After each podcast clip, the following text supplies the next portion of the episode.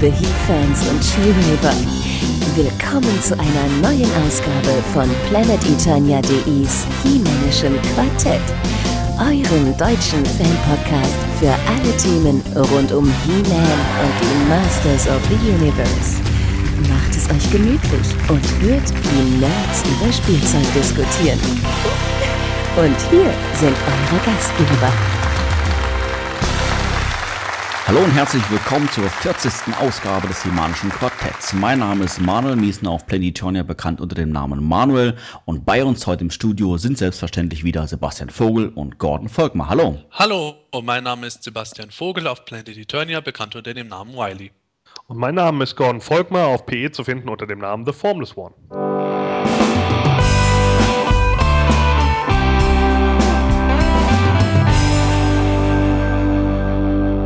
Ja, selbstverständlich haben wir uns auch heute wieder ein PE-Fan und He-Man-Kenner zu uns eingeladen, um, um gemeinsam zu fachsimpeln.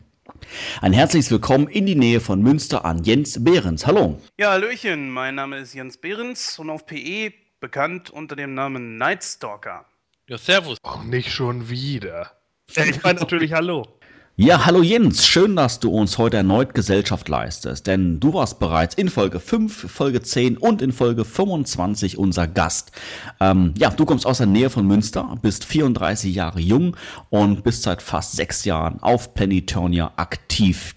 Ja, für all die Fans, die die vorherigen Episoden mit dir als Gast vielleicht nicht mehr genau in Erinnerung haben, erzähl doch mal, wo würdest du dich als Masters of Universe Fan einordnen? Was macht dich zu einem He-Man-Fan?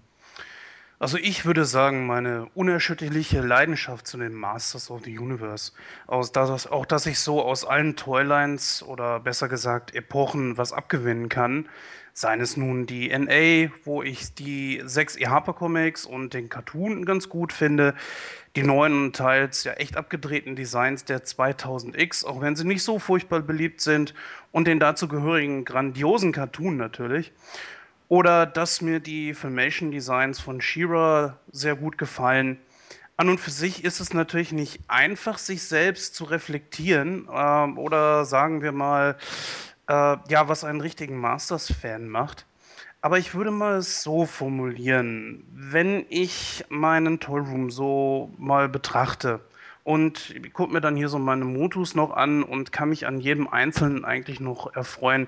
Ich glaube, das, das trifft dann so das am besten, wenn ich mich äh, selbst reflektieren müsste.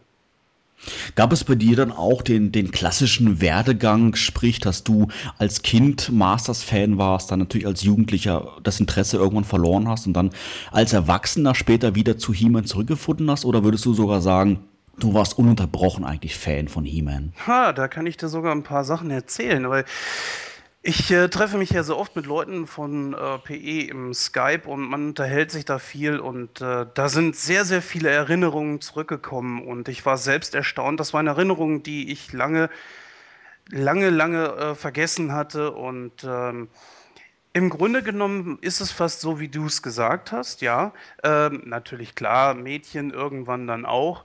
Ähm, also angefangen hat das Ganze eigentlich so, dass eines Tages meine Eltern um die Ecke kamen und hatten mir das berühmt-berüchtigte He-Man Skeletor 2-Pack geschenkt.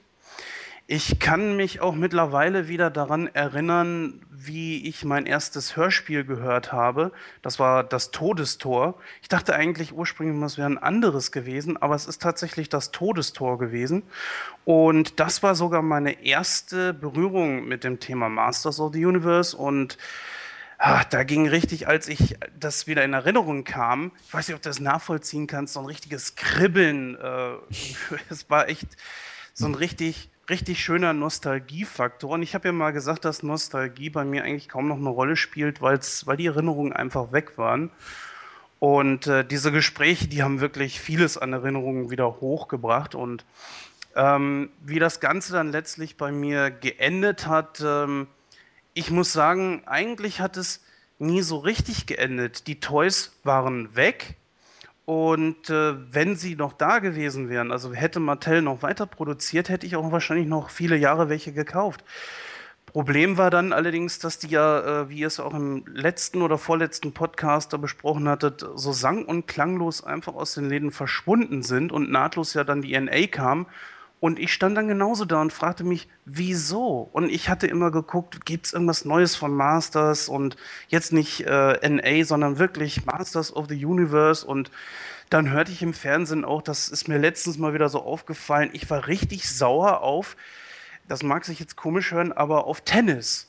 Denn jedes Mal, wenn ich hörte Masters, Masters Open und ich so, oh, Masters, ne, so als Kind. Und ähm, das, das fand ich, äh, ja, es war einfach schön, sich daran wieder zu erinnern. Und ähm, ja, so hat das im Grunde genommen aufgehört, eigentlich zwangsweise, würde ich sagen. Und äh, was ist dann mit deinen ganzen Toys aus deiner Kindheit passiert? Hast du die dann von, von, von dir aus dann irgendwann verkauft oder auf, auf Raten deiner, deiner Eltern? Oder was ist, wo ist die Sammlung geblieben? Das ist eine sehr gute Frage. Äh, da müsste ich wirklich sehr, sehr weit in die Vergangenheit gehen. Tatsächlich, wie ich sagte, hat es dann nicht sofort nach dem Motto, die Sachen sind aus den Läden verschwunden und dann noch ein paar Monate und dann war das Interesse weg, weil halt einfach natürlich auch neue Toys kamen, wie Turtles und so weiter. Ähm, das war tatsächlich so, dass ich mich noch viele Monate danach äh, mit Masters beschäftigt hatte und ich glaube, die nächsten zwei oder drei Jahre äh, sind zwar teilweise so ein paar Sachen verschwunden. Ich habe auch viele Sachen damals dann für 50 Pfennig verkauft. Ich ärgere mich heute noch. Aber damals war es natürlich toll, wenn man Geld hatte und 50 Pfennig war natürlich für jemanden, der äh, in dem Alter nicht gerade wenig. Ähm, aber ich hatte trotzdem immer noch ein paar Sachen und hatte dann auch noch äh, Fahrzeuge mal getauscht. Da kam ich eines Tages, ich hatte meinen Dragonwalker mitgenommen zu einem Kollegen und der wollte den unbedingt haben und sagte, tauschst du den gegen den Bersasaurus? Und ja, habe ich gemacht.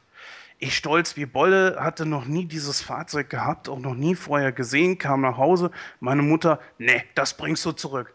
Äh, warum? Ja, nee, das andere ist viel wertvoller. Äh, ja, aber ist, Mama ist doch schon abgenudelt. Ich will das hier haben. Nee, bringst du zurück. Ja, und dann musste ich ihn zurückbringen und musste dann mich mit meinem Dragon Walker weiter begnügen, der natürlich eigentlich wahrscheinlich auch wirklich viel, viel mehr gekostet hat, aber als Kind sieht man das ja eigentlich anders. Und dann ähm, ist einfach äh, das Interesse irgendwann so 92 rum mit Sicherheit komplett erloschen weil einfach wirklich nichts mehr nachkam und die Sachen dann weg waren. Eines hat mich allerdings immer begleitet und das waren meine Hörspiele. Also ich hatte sie, äh, die alle Nummern von 1 bis 37, da war ich auch sehr stolz drauf. Ähm, die habe ich dann 2002 allerdings für einen sehr guten Kurs auch verkauft. Ui, das wäre jetzt meine nächste Frage gewesen. Hast es jetzt, glaube ich, schon ein bisschen vorweggenommen mit 2002. Wann hast du das Interesse wiederentdeckt? Das war genau mit den 2000X und zwar, ich würde sagen 99 auf 2000 rum. Ähm, auch eine nette kleine Geschichte. Da kam ich zu einem Kollegen, der auch so Lab angehaucht ist, der, der äh, auch so Star Trek-Fan ist und so weiter. Und ja, du konntest mit ihm auch schon ein bisschen über Masters reden. Und wie gesagt, das Interesse war nie großartig weg. Ähm, ich habe dann tatsächlich im Internet die ersten Bilder zu den 2000X-Figuren gesehen, zu He-Man und Skeletor. Und äh, das waren sogar, glaube ich, Varianten. Ja, ich glaube, es waren Varianten. Ich kann dir jetzt aber nicht mehr sagen, welche. Bin dann zu ihm hin und ähm, habe dann so dreisterweise gesagt: So, hier, pass mal auf, es gibt neue äh, Masters-Figuren. Äh, lass mich mal schnell an deinen Computer. Und er so: Hey. Und dann habe ich mich an seinen Computer gesetzt. Das fand er nicht so gut. Okay, war auch ein bisschen dreist. Ähm, und dann habe ich ihm auf Google diese Figuren gezeigt und äh, ich war da Feuer und Flamme. Das war das erste Mal, dass ich mit Masters wieder in Berührung gekommen bin, zumindest was die Toys betraf. Und dann ging es ja auch schon los mit äh, Internet, mit äh, He-Man.de, Hordak.de, PlanetEternia.de und so weiter. Ja, so ist das Ganze letztlich wieder angefangen. Ich habe äh, dann durch Masters äh, Kontakt zu einigen Leuten gekriegt, wie The Unknown, jemand, der momentan auf den verschiedenen Seiten nicht mehr sonderlich aktiv ist, äh, oder auch zu Skeletor at Snake Mountain, dem guten Alex, mit dem ich äh, immer noch wieder mal so Kontakt habe. Also das sind dann so äh, die Sachen, die, wo ich dann halt eben das erste Mal wieder mit in Berührung gekommen bin und wie das Ganze dann wieder angefangen hat. Ja, aktuell ist natürlich die Masters of the Universe Classics Line, die man auch ja nach wie vor und vor noch monatlich auf Matty Collector bestellen kann. Ähm, wie gehst du davor? Bist du der Line letztendlich offen gegenüber? Ähm, du, du hattest zwar schon das Thema Nostalgie angesprochen. Trifft das dazu? Ist das da völlig egal eigentlich bei der Line? Ähm, hast du dich, dich mit einem Abo eingedeckt oder kaufst du sogar jeden Monat ein? Ja, eine sehr gute Frage. Ähm, ich sag mal, mich kann man nicht in ein bestimmtes Loch stecken oder in eine bestimmte Schublade stecken. Loch war jetzt, glaube ich, ein Eigentor. Ähm, es ist tatsächlich so, es, es muss mir gefallen. Mir ist im Grunde genommen sozusagen egal, ob das Vintage-mäßig ist, das heißt, dass die Sorceress zum Beispiel wirklich fast eins zu eins Vintage aussieht, na gut, nicht ganz, aber ähm, oder dass äh, Panther jetzt kein Fell hat. Ich finde das gut, dass er kein Fell hat. Andererseits wiederum könnte ich mir ähm, einen Man E-Faces, so wie er jetzt ist, er ist ja schon fast eins zu eins übernommen mit ein paar kleinen, das, das ist in Ordnung. Es kommt immer wirklich auf die Figur an. Ich bin solchen Figuren wie Count Maso oder jetzt äh, mal ganz neuere zu nennen, Grace Cull Man, bis auf den Namen, der nicht sonderlich äh, originell ist, äh, bin ich sehr offen gegenüber äh, aufgeschlossen. Und ähm, jetzt so ist auch wie Fangman oder so, da fieber ich eigentlich nur entgegen. Ich finde diese Line hier, bis auf die Mängel, die wir da hier und da mal haben, ist, glaube ich, ich glaube, Sebastian hat es mal richtig gesagt, ist eigentlich das Beste, was wir je bekommen haben und auch das Beste, was wir je bekommen werden. Denn dies zeigt, äh, dass sämtliche Lines, äh, She-Ra, also Princess of Power, die New Adventures, dass die alle, wenn die in einem Design wie die Masters of the Universe damals gekommen sind, auch wirklich Potenzial haben. Äh, was jetzt diese Geschichte mit dem Abo betrifft, ich habe die letzten zwei, drei Jahre ein Abo gehabt über den User Alfie, der für mich die Sachen dann mitbestellt hat.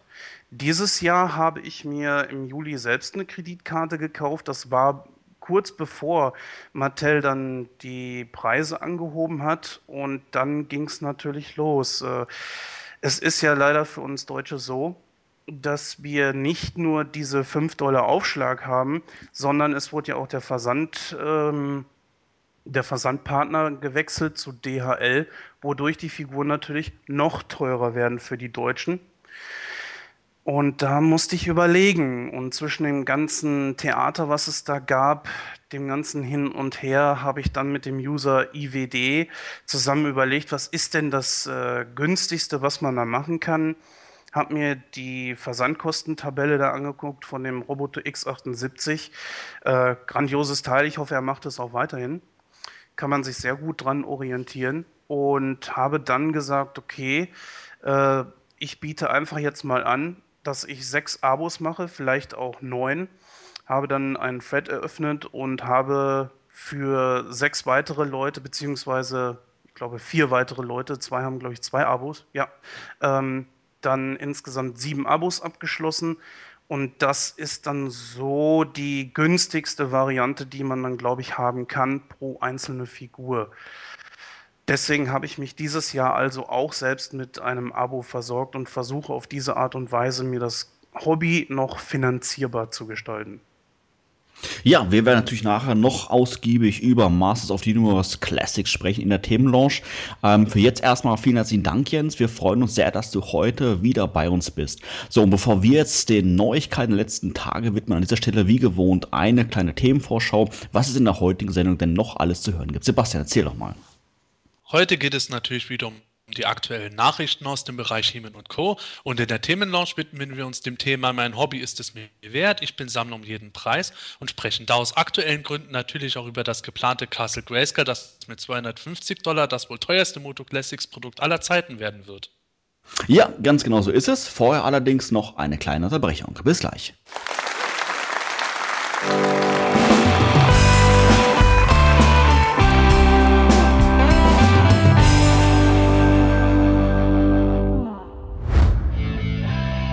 Bist du ein Masters-Fan und möchtest gerne mal beim Himalischen Quartett zu Gast sein? Dann keine Scheu. Melde dich am besten heute noch im Forum von Planetonia, schick uns eine E-Mail an quartett.planetonia.de oder ruf uns auf unserer Studio-Hotline an mit der Telefonnummer 032 12 14 19 485. Alles, was du für eine Teilnahme benötigst, ist die kostenlose Software Skype, ein Headset und natürlich ein wenig Spaß an der Sache. Wir würden uns sehr freuen, dich demnächst bei uns begrüßen zu dürfen.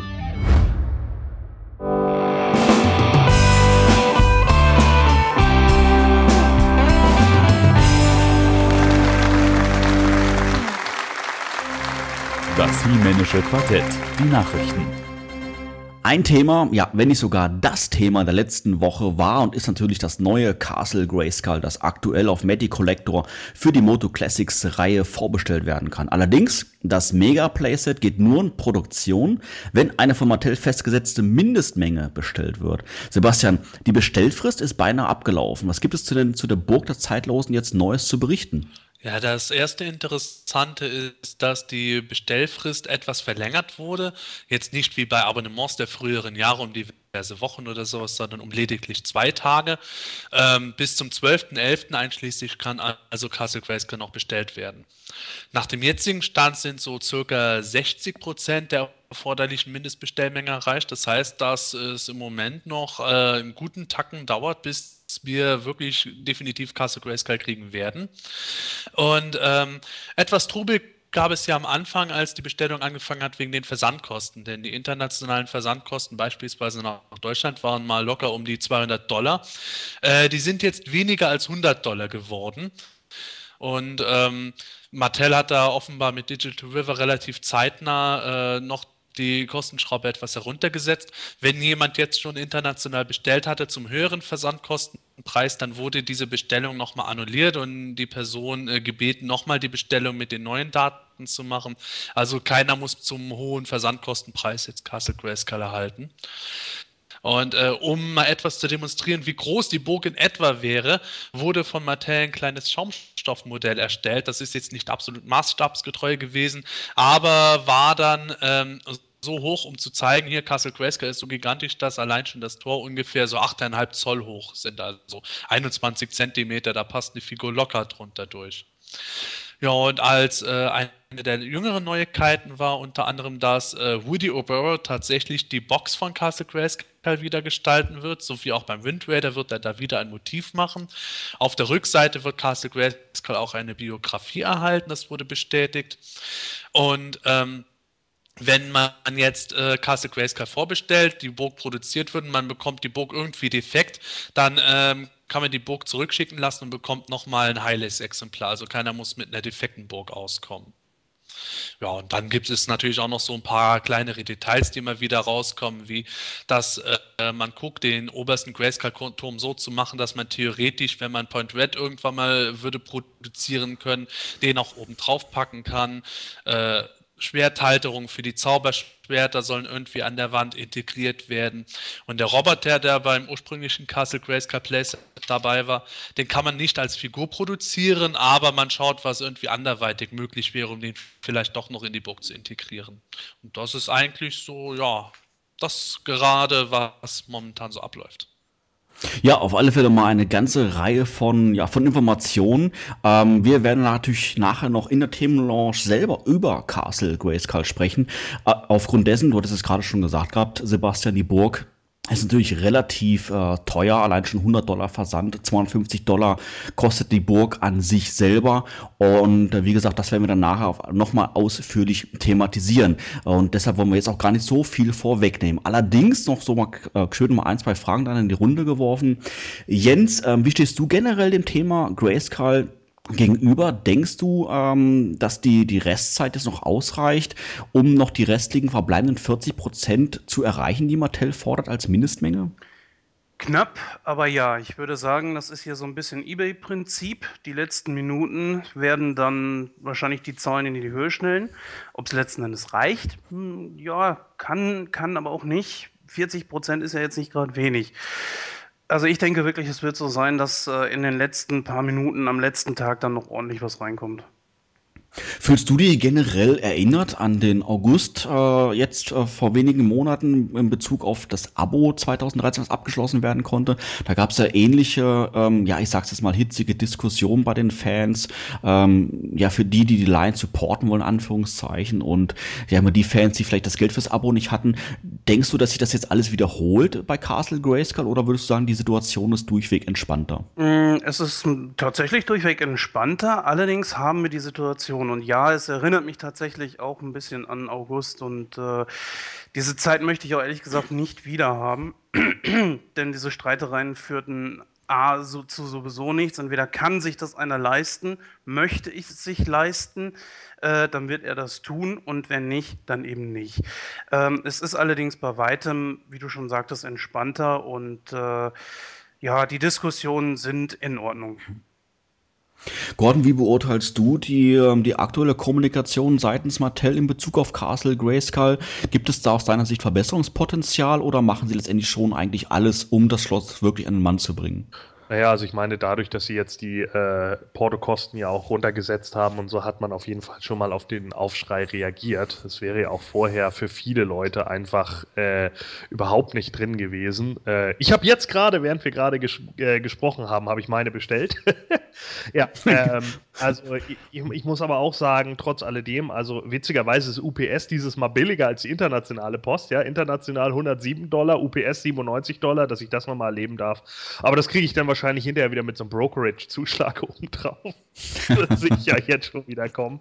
Andererseits, ähm, ja, also generell ist es schon so, äh, ich finde schon, dass Mattel momentan ganz gut daran getan hat, äh, auf die Sachen zu reagieren, denn im Endeffekt möchten sie ja wahrscheinlich auch das Produkt irgendwo an den Mann bringen. Ich sehe auch die, äh, den Vergleich zum Sommer ein Stück weit, der sich jetzt so unter den Fans bildet. Allerdings ähm, geht es hier ja nicht um die gesamte Toyline, sondern es geht wirklich nur um ein einzelnes äh, Teil und das ist dann natürlich schon ein Unterschied. Also ich glaube, äh, wenn man jetzt irgendwie die Diskussion darauf verlagert, you're killing the line if you're not buying, äh, stimmt das ja bei Castle Grayskull in diesem Falle nicht. Das wäre halt einfach nur so, wenn die nicht vorbestellt wird, also nicht in der genügenden Anzahl, dann gibt es halt nur Castle Grayskull nicht, aber die Toyline bleibt ja trotzdem weiterhin bestehen.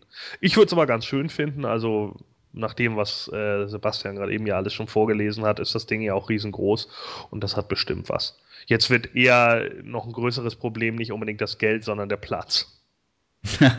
das stimmt allerdings. Sebastian, hat dich das, das Video, was du angesprochen hast, von Mattel, äh, wo Toyguru quasi diese, diese, Schau diese Schaumstoffvariante präsentiert, überzeugt? Ist das Schloss in der Größe, wie du es letztendlich auch immer als Fan vorgestellt hast? Also mir war das Video ehrlich gesagt relativ schnurz. Die Größe von Castle Grayskull war für mich jetzt so nicht weiter in dem Sinne spektakulär.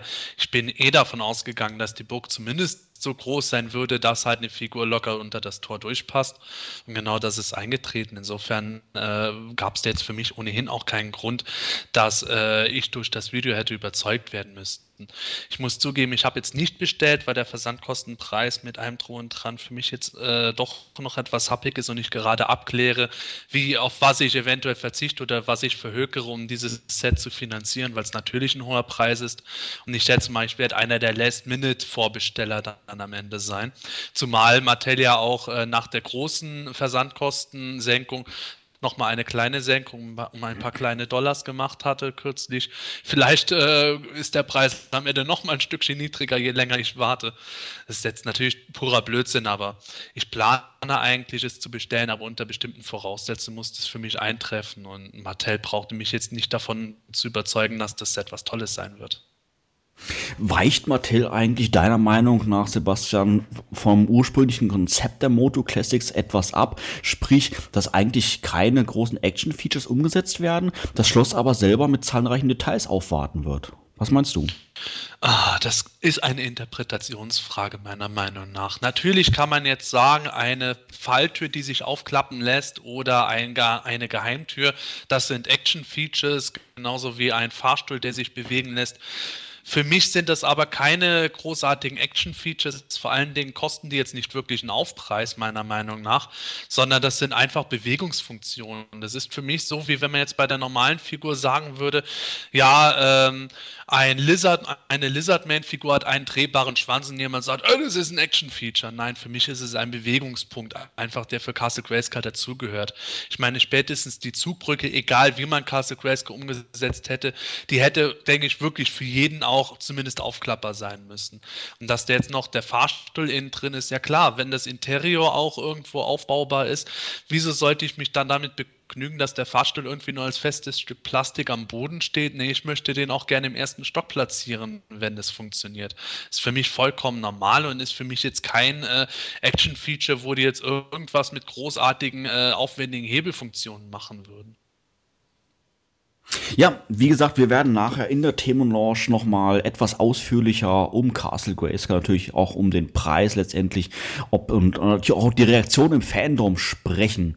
Ähm, ja, so viel mal dazu. Wie gesagt, die, die Frist wurde es, glaube ich, schon gesagt gehabt, Sebastian. Die Bestellfrist läuft jetzt noch bis zum, beziehungsweise wurde verlängert bis auf den 12. November. Und wenn ich jetzt richtig in Erinnerung habe, sollte die 100% erreicht werden bis zum 12. November. Dann verlängert sich das Ganze, glaube ich, noch einmal, oder? Genau, bis zum 12. November braucht Mattel äh, aus zeitlichen Gründen einfach diese Mindestmenge, um dann überhaupt weitergehen zu können. Wenn ich es richtig verstanden habe, ist diese Zeit notwendig, damit das Set wirklich Ende nächsten Jahres möglichst fertig wäre. Äh, wenn jetzt diese Mindestbestellmenge erreicht ist, dann gibt es im Grunde Grunde noch eine äh, kleinere Deadline bis Januar für Nachzügler sozusagen, die halt äh, dann vielleicht noch eintreffen werden, weil Mattel natürlich sagt, hey, wenn jetzt noch irgendeiner ganz spät on top dazukommt, den holen wir gerne mit. Aber ähm, im Januar wäre dann endgültig Schluss. Eine Meldung der letzten Tage war, dass Mattel derzeit an zwei neuen Display-Stands arbeiten würde. Sebastian, was genau kann man sich unter einem Display-Stand vorstellen und was gibt es denn da Neues? Ja, zunächst einmal Display-Stands sind sowas wie diese Castle Grayskull Snake Mountain Standfüße, die halt schon rausgekommen sind. Und Mattel hat schon seit längerem angekündigt, dass man generell an neuen Flight-Stands arbeitet, also so Standfüße, die besonders für Figuren geeignet sind, die im Flug aufgebaut werden sollen. Da gab es ja schon mal welche, die aber nicht wirklich transparent, sondern eher milchig waren und nicht so gut ankamen. Die waren auch nicht nur für Motofiguren gedacht, aber wie dem auch sei, so ähm, für das nächste Jahr möchte Mattel eigentlich gerne da neue Flightstands präsentieren, wohl auf der New York Toy Fair, wenn alles gut läuft. Und äh, schon auf der New York Comic Con, die stattgefunden hatte, relativ spät wurde da eine Art Motu-Siegerpodest gezeigt. So was ähnliches gab es schon für die Wrestling-Figuren, aber äh, das Siegerpodest ist halt eben auch so ein bisschen im Castle Grayskull Steinlook gemacht. Und weitere genaue Infos gibt es dazu jetzt nicht, ob Mattel das jetzt fest geplant hat oder wie auch immer, aber es wurde halt mal gezeigt und hat eher geteiltes Echo bekommen. ja, stimmt. Jens, wie verhält sich das bei dir? Sammelst du eigentlich lose oder original verpackt? Und wenn lose, ähm, treffen die Display-Stands so deinen Geschmack? Äh, nein. Also sowohl die Snake Mountain Stands ähm, als auch die Grayskull äh, Stands. Ich habe die Grayskull Stands hier gehabt, mit den Snake Mountain Stands habe ich gar nicht erst versucht. Äh, das, was wir jetzt auf der Con gesehen haben, ich ja, was, was soll man dazu sagen? Ich finde, äh, also, das mache ich hier mit Styrodur besser. Das tut mir leid. Ich sag mal, da lachen sich solche Leute wie Ilvano, Vopino und Dan, die werden sich darüber kaputt lachen. Das ist doch, äh, ja, das gibt's auch bei der WWE, nur in gut. Sowas würde ich mir nie kaufen. Das äh, präsentiert weder die Figuren noch irgendwie gut, äh, noch sehen die Dinger irgendwie gut aus auf den kleinen Bildern, die man gesehen hat. Ähm, ich glaube, an dieser Stelle ist noch nicht mal der Realeffekt bei mir, wenn das Ding hier ankommt, so nach dem Motto, auf den Bildern gefällt es mir nicht ganz so, ist es erstmal hier. Oh, ja, dann, äh, hm, warum nicht? Ich glaube nicht mal dann. Äh, Flightstands, hm, das kommt darauf an, wie sie sind. Ich habe mir bis jetzt noch keine zugelegt äh, von Mattels Seite her. Ich habe mir da von einem anderen Hersteller was äh, besorgen lassen und die gefallen mir um Längen besser wie die dann natürlich letztlich aussehen werden, das muss man abwarten. Sebastian, du bist allerdings jetzt jemand, der natürlich Lose sammelt. Klar, wer schon mal die, den Genuss hatte, seinen Toy zu sehen, der, ja, der weiß das. Ähm, du präsentierst natürlich auch gerne deine Figuren, äh, sehr eindrucksvoll. Ähm, allerdings, wenn ich mich recht entsinne, gerne so in Schlachten und sowas alles. Das heißt, da würden ja für dich jetzt die Display-Stands auch nicht wirklich reinpassen, oder? zumindest diese Podeste äußerst begrenzt. Man kann natürlich diese Dinger, je nachdem welcher Menge man die hat, immer noch so aufstellen, dass die Teil des Hintergrundes sind oder irgendwie halbwegs kreativ eingesetzt werden. Aber ich muss Jens zustimmen, die Dinger sahen meiner Meinung nach so popelig billig aus. Wenn sich da nicht noch entscheidend irgendwas dran tut, dann fallen die bei mir vollkommen durchs Raster. Die Snake Mountain, die Snake Mountain Stands fand ich schon äh, schlecht genug. Die habe ich mir auch eigentlich hauptsächlich deswegen gekauft, damit ich dafür ein Review machen könnte. Äh, da warte ich jetzt nur auf den richtigen Zeitpunkt, wann ich das mal online setze. Aber ähm, selbst diese Action-Stands in dem Sinne, die waren schon nicht besonders toll. Und diese starren Podeste finde ich jetzt erst recht doof. Und was die Flight-Stands betrifft, äh, da bin ich von noch keinem einzigen Produkt wirklich überzeugt worden. Im, in den vergangenen Podcast-Folgen hatten wir ja bereits in den News darauf aufmerksam gemacht, dass die Figur Froster leider fehlerhaft in Produktion ging und auch somit entsprechend an die Fans verschickt werden wird. In diesem Fall mit vertauschten Unterarmen. Allerdings hat Mattel bereits reagiert und ja, Entschädigung angeboten, oder Sebastian? Richtig, wie wir in einer früheren Folge bereits erklärten, hat Mattel eben, weil man Froster nicht mehr ändern und auch nicht nachproduzieren kann, gesagt, dass zumindest die Abonnenten halt eine kleine Entschädigung bekommen kommen sollen in Form einer speziellen Überraschung. Diese Überraschung steht jetzt nach äh, bisherigem Stand immer noch nicht fest. Mattel prüft da gerade die Möglichkeiten, was machbar ist. Und höchstwahrscheinlich zur New York Toy Fair im Februar 2013 spätestens wird enthüllt werden, was die Abonnenten da bekommen werden. Wohlgemerkt nicht die 2013er Abonnenten, sondern die Abonnenten, die auch wirklich äh, Froster in diesem Jahr abonniert hatten. Jens, äh, wie ist da deine Meinung ähm, ja, zu, dem, zu dem Punkt? Ärgert dich das als Fan, dass du jetzt ähm, ja eine fehlerhafte Froster bek bekommst? Oder ja, lässt du dich durch, durch solche Goodies, die Mattel angekündigt hatte, besänftigen? Äh, ja, was heißt besänftigen? Also ich finde, dieser Fehler, äh, ein Fehler ist natürlich nie schön. Jetzt ist die Frage, wie, wie gravierend ist das? Ähm, ich sag mal, bei Froster könnte es noch könnte ich es noch durchgehen lassen. Ich muss sie aber erstmal hier haben. Ich habe es jetzt nur Bilder gesehen. Leider äh, warte ich noch auf meine Abo-Figur. Ähm, dann muss ich allerdings sagen, äh, wie Mattel das jetzt angeht, um Längen besser als wie bei Stinkor. Wir wollten ja nur mal, dass es anders aussieht. Ja, nee, ist klar. Weihnachten ist immer noch nicht und Ostern auch noch nicht auf einen Tag gefallen. Glaube ich nicht. Das ist äh, besser als wie äh, ja, ich muss es leider sagen, besser als diese Lüge, die sie uns da aufgetischt haben, wie bei Stinkor. Und ja, je nachdem, was es für ein Goodie ist, äh, bisher ist ja noch nicht bekannt, was es ist. Ich hoffe nicht, dass, äh, dass äh, Riley da recht hat und wir da echt so ein, so ein Überbleibsel von diesem Schwert bekommen oder so. Den muss brauche ich absolut nicht. Ähm, aber ja, wie gesagt, ich würde mich jetzt wiederholen. Es ist auf jeden Fall besser als das, was sie vorher gemacht haben. Sebastian, hast du irgendeine Vorstellung, was Mattel da als Goodie anbieten könnte? Ja, ich weiß es hundertprozentig, werde es aber nicht preisgeben. Dankeschön. nein, nein, ich weiß es natürlich nicht. Mattel weiß es ja selber nicht. Äh, es wurde der Vorschlag gemacht, als äh, Bonus für Castle Grace kein Checklistenposter beizulegen, was Mattel ganz gut fand.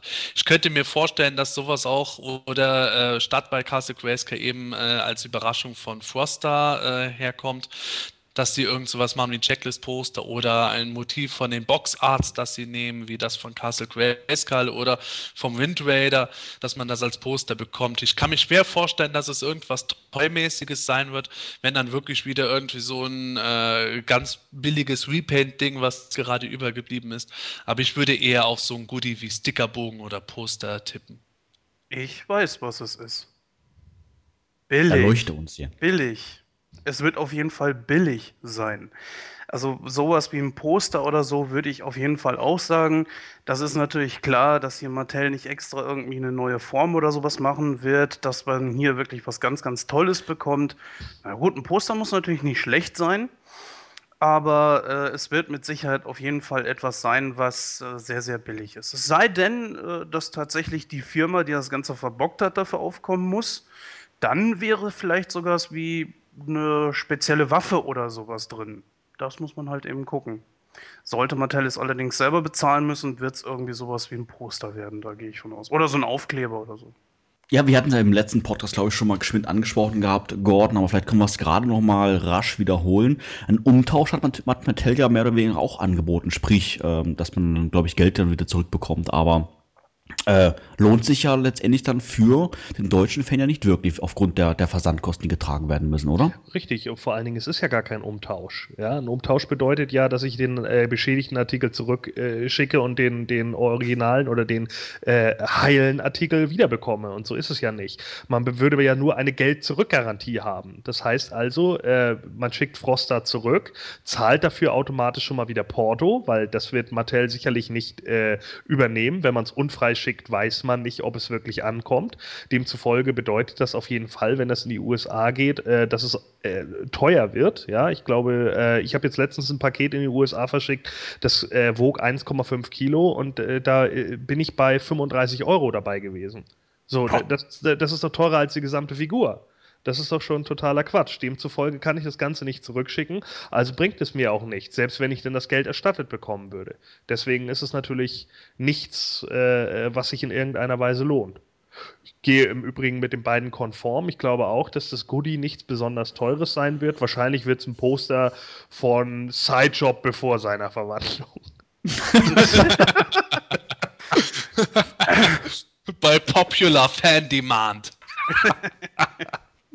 Nur so eine Frage an dich, Gordon, so als äh, jemand, der Mock sammelt. Würde es dich denn persönlich stören? Diese Unterarme sind jetzt, also ich sag für mich persönlich, es ist nicht so gravierend. Und äh, wenn Smog vor dir ist, wird es dich stören?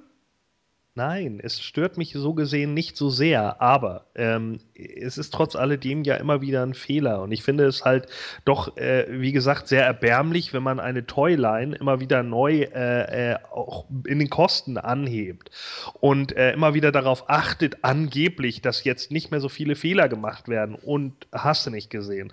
Dann ist es schon ziemlich bitter, wenn man dann wieder solche groben Patzer mitbekommt. Gut, diesmal jetzt vielleicht nicht von Matty, sondern diesmal eben von der Firma, die es zusammensetzt, wie auch immer. Aber trotz alledem äh, hatten wir ja auch schon im letzten Podcast.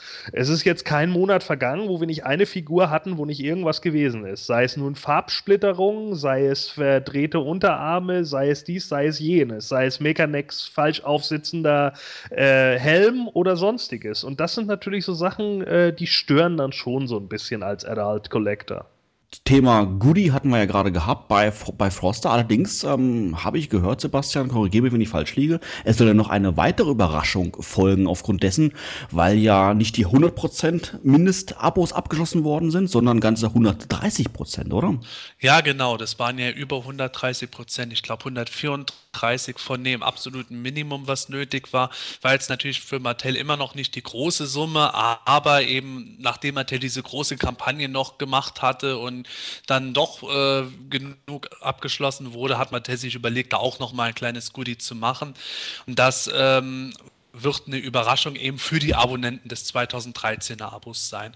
Da weiß man natürlich auch noch nicht, was es sein wird und ähm, auch die Überraschung wird wohl auf der New York Toy Fair erst präsentiert und, wer weiß, ob das dann äh, irgendein Poster ist oder wie auch immer. Aber es wird was Kleines geben, wenigstens ein Dankeschön zu sagen.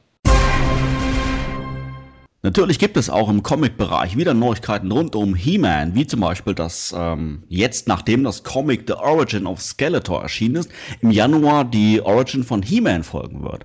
Wer Interesse an diesen und natürlich auch an anderen neuen Masters Comics hat, dem empfehlen wir einen Blick in den Planetonia Online Shop, denn alle Comics sind in enger Zusammenarbeit mit dem Bonner Comicladen dort für günstige 2,60 Euro pro Ausgabe zu bestellen. Ähm, Sebastian, ist zu erwarten, dass sich die Origin of He-Man an der bisher bekannten Ur Ursprungsgeschichte, wie beispielsweise im 2000X-Cartoon erzählt wurde, orientieren wird? Ich weiß es ehrlich gesagt nicht. Ich habe gerade The Origin of Skeletor gelesen, das sich grundlegend am 2000X-Cartoon orientiert ohne aber manche eigentlich relevanten Fragen für neue Leser aufzuklären. Und äh, hat dieses Origin auch wieder etwas ummodelliert. Ich gehe mal davon aus, dass die grundlegende Story auch bei Heeman beibehalten wird, aber ähm, wieder durch einige Details ausgeschmückt oder modifiziert wird, was bei sich vielleicht äh, wird Adam äh, nicht an seinem 16. Geburtstag zur Zauberin gebracht, sondern an seinem 18. Geburtstag wollte er zum Schäferstütsch in eine Höhle und hat da das Schwert gefunden, keine Ahnung. Also ich denke mal, wir werden die Story grundlegend kennen, aber einige weitere Details dabei erfahren. Jens, bist du beim Thema Comics mit dabei oder interessiert dich das Medium jetzt mal gar nicht? Ähm, mal ja, mal nein. Also ich bin derzeit so ein bisschen angefixt auf die. Harper Comics, die sechs von den NA. Ähm, die neueren zum Beispiel, diese Online-Comics, die finde ich für den ja, relativ lächerlichen Preis auch schon sehr in Ordnung. Äh, Printausgaben sind eigentlich immer was Schöneres. Mm, besonders Origins interessieren mich eigentlich sehr. Ich habe jetzt den, den von äh, Origin of Skeletor noch nicht gelesen. Aber ja, wie ich höre, kann ich mir das wohl sparen. Mm, Origin of He-Man, ja, ich glaube auch nicht, dass da irgendwie was anders sein wird weil es ist irgendwie alt bewährt und ich denke, darauf wird man sich dann auch äh, versteifen und auch verlassen. Gordon, welche Erwartungen hast du an das He-Man-Comic, beziehungsweise welchen Eindrücke hast du vom Skeletor Origin? Naja, ich meine, was soll man jetzt großartig ändern? Ne? Äh, mir würde es jetzt persönlich nicht äh, gefallen, wenn man jetzt irgendwie He-Mans Entstehungsgeschichte nochmal wieder komplett über den Haufen wirft und alles irgendwie, äh, was weiß ich, keine Ahnung, hinterher noch dazu kommt, ah, He-Man kam ursprünglich auch von der Erde, genauso wie Marlena.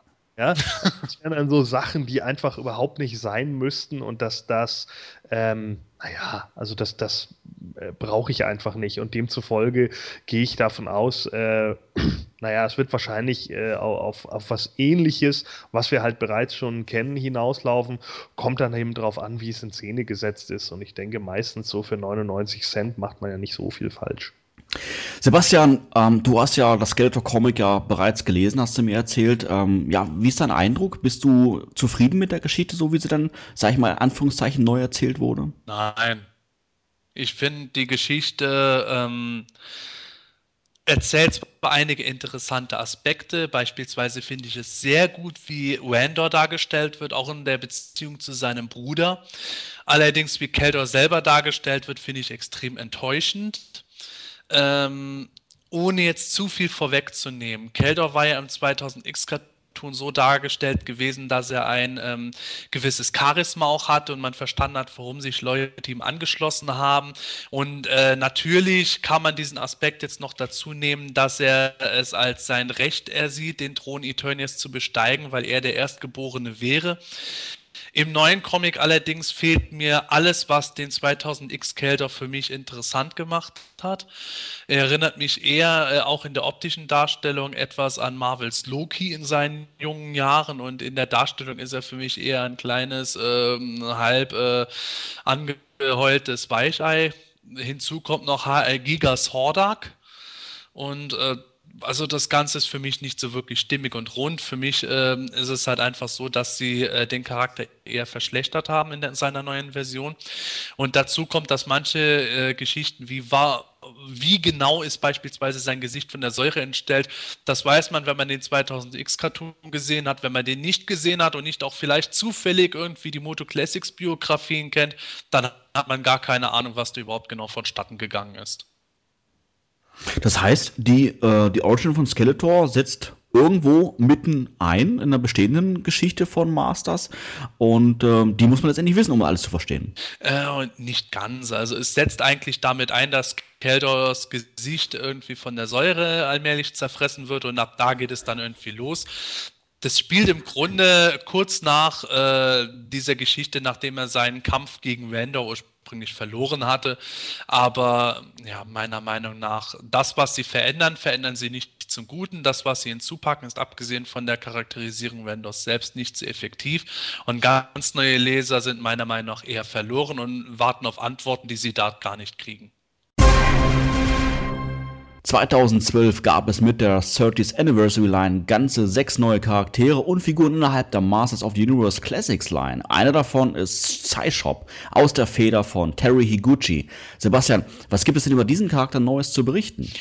Ja, eigentlich gibt es über den Charakter am besten gar nichts zu berichten, aber tatsächlich gab es eine Meldung von Terry Higuchi selbst.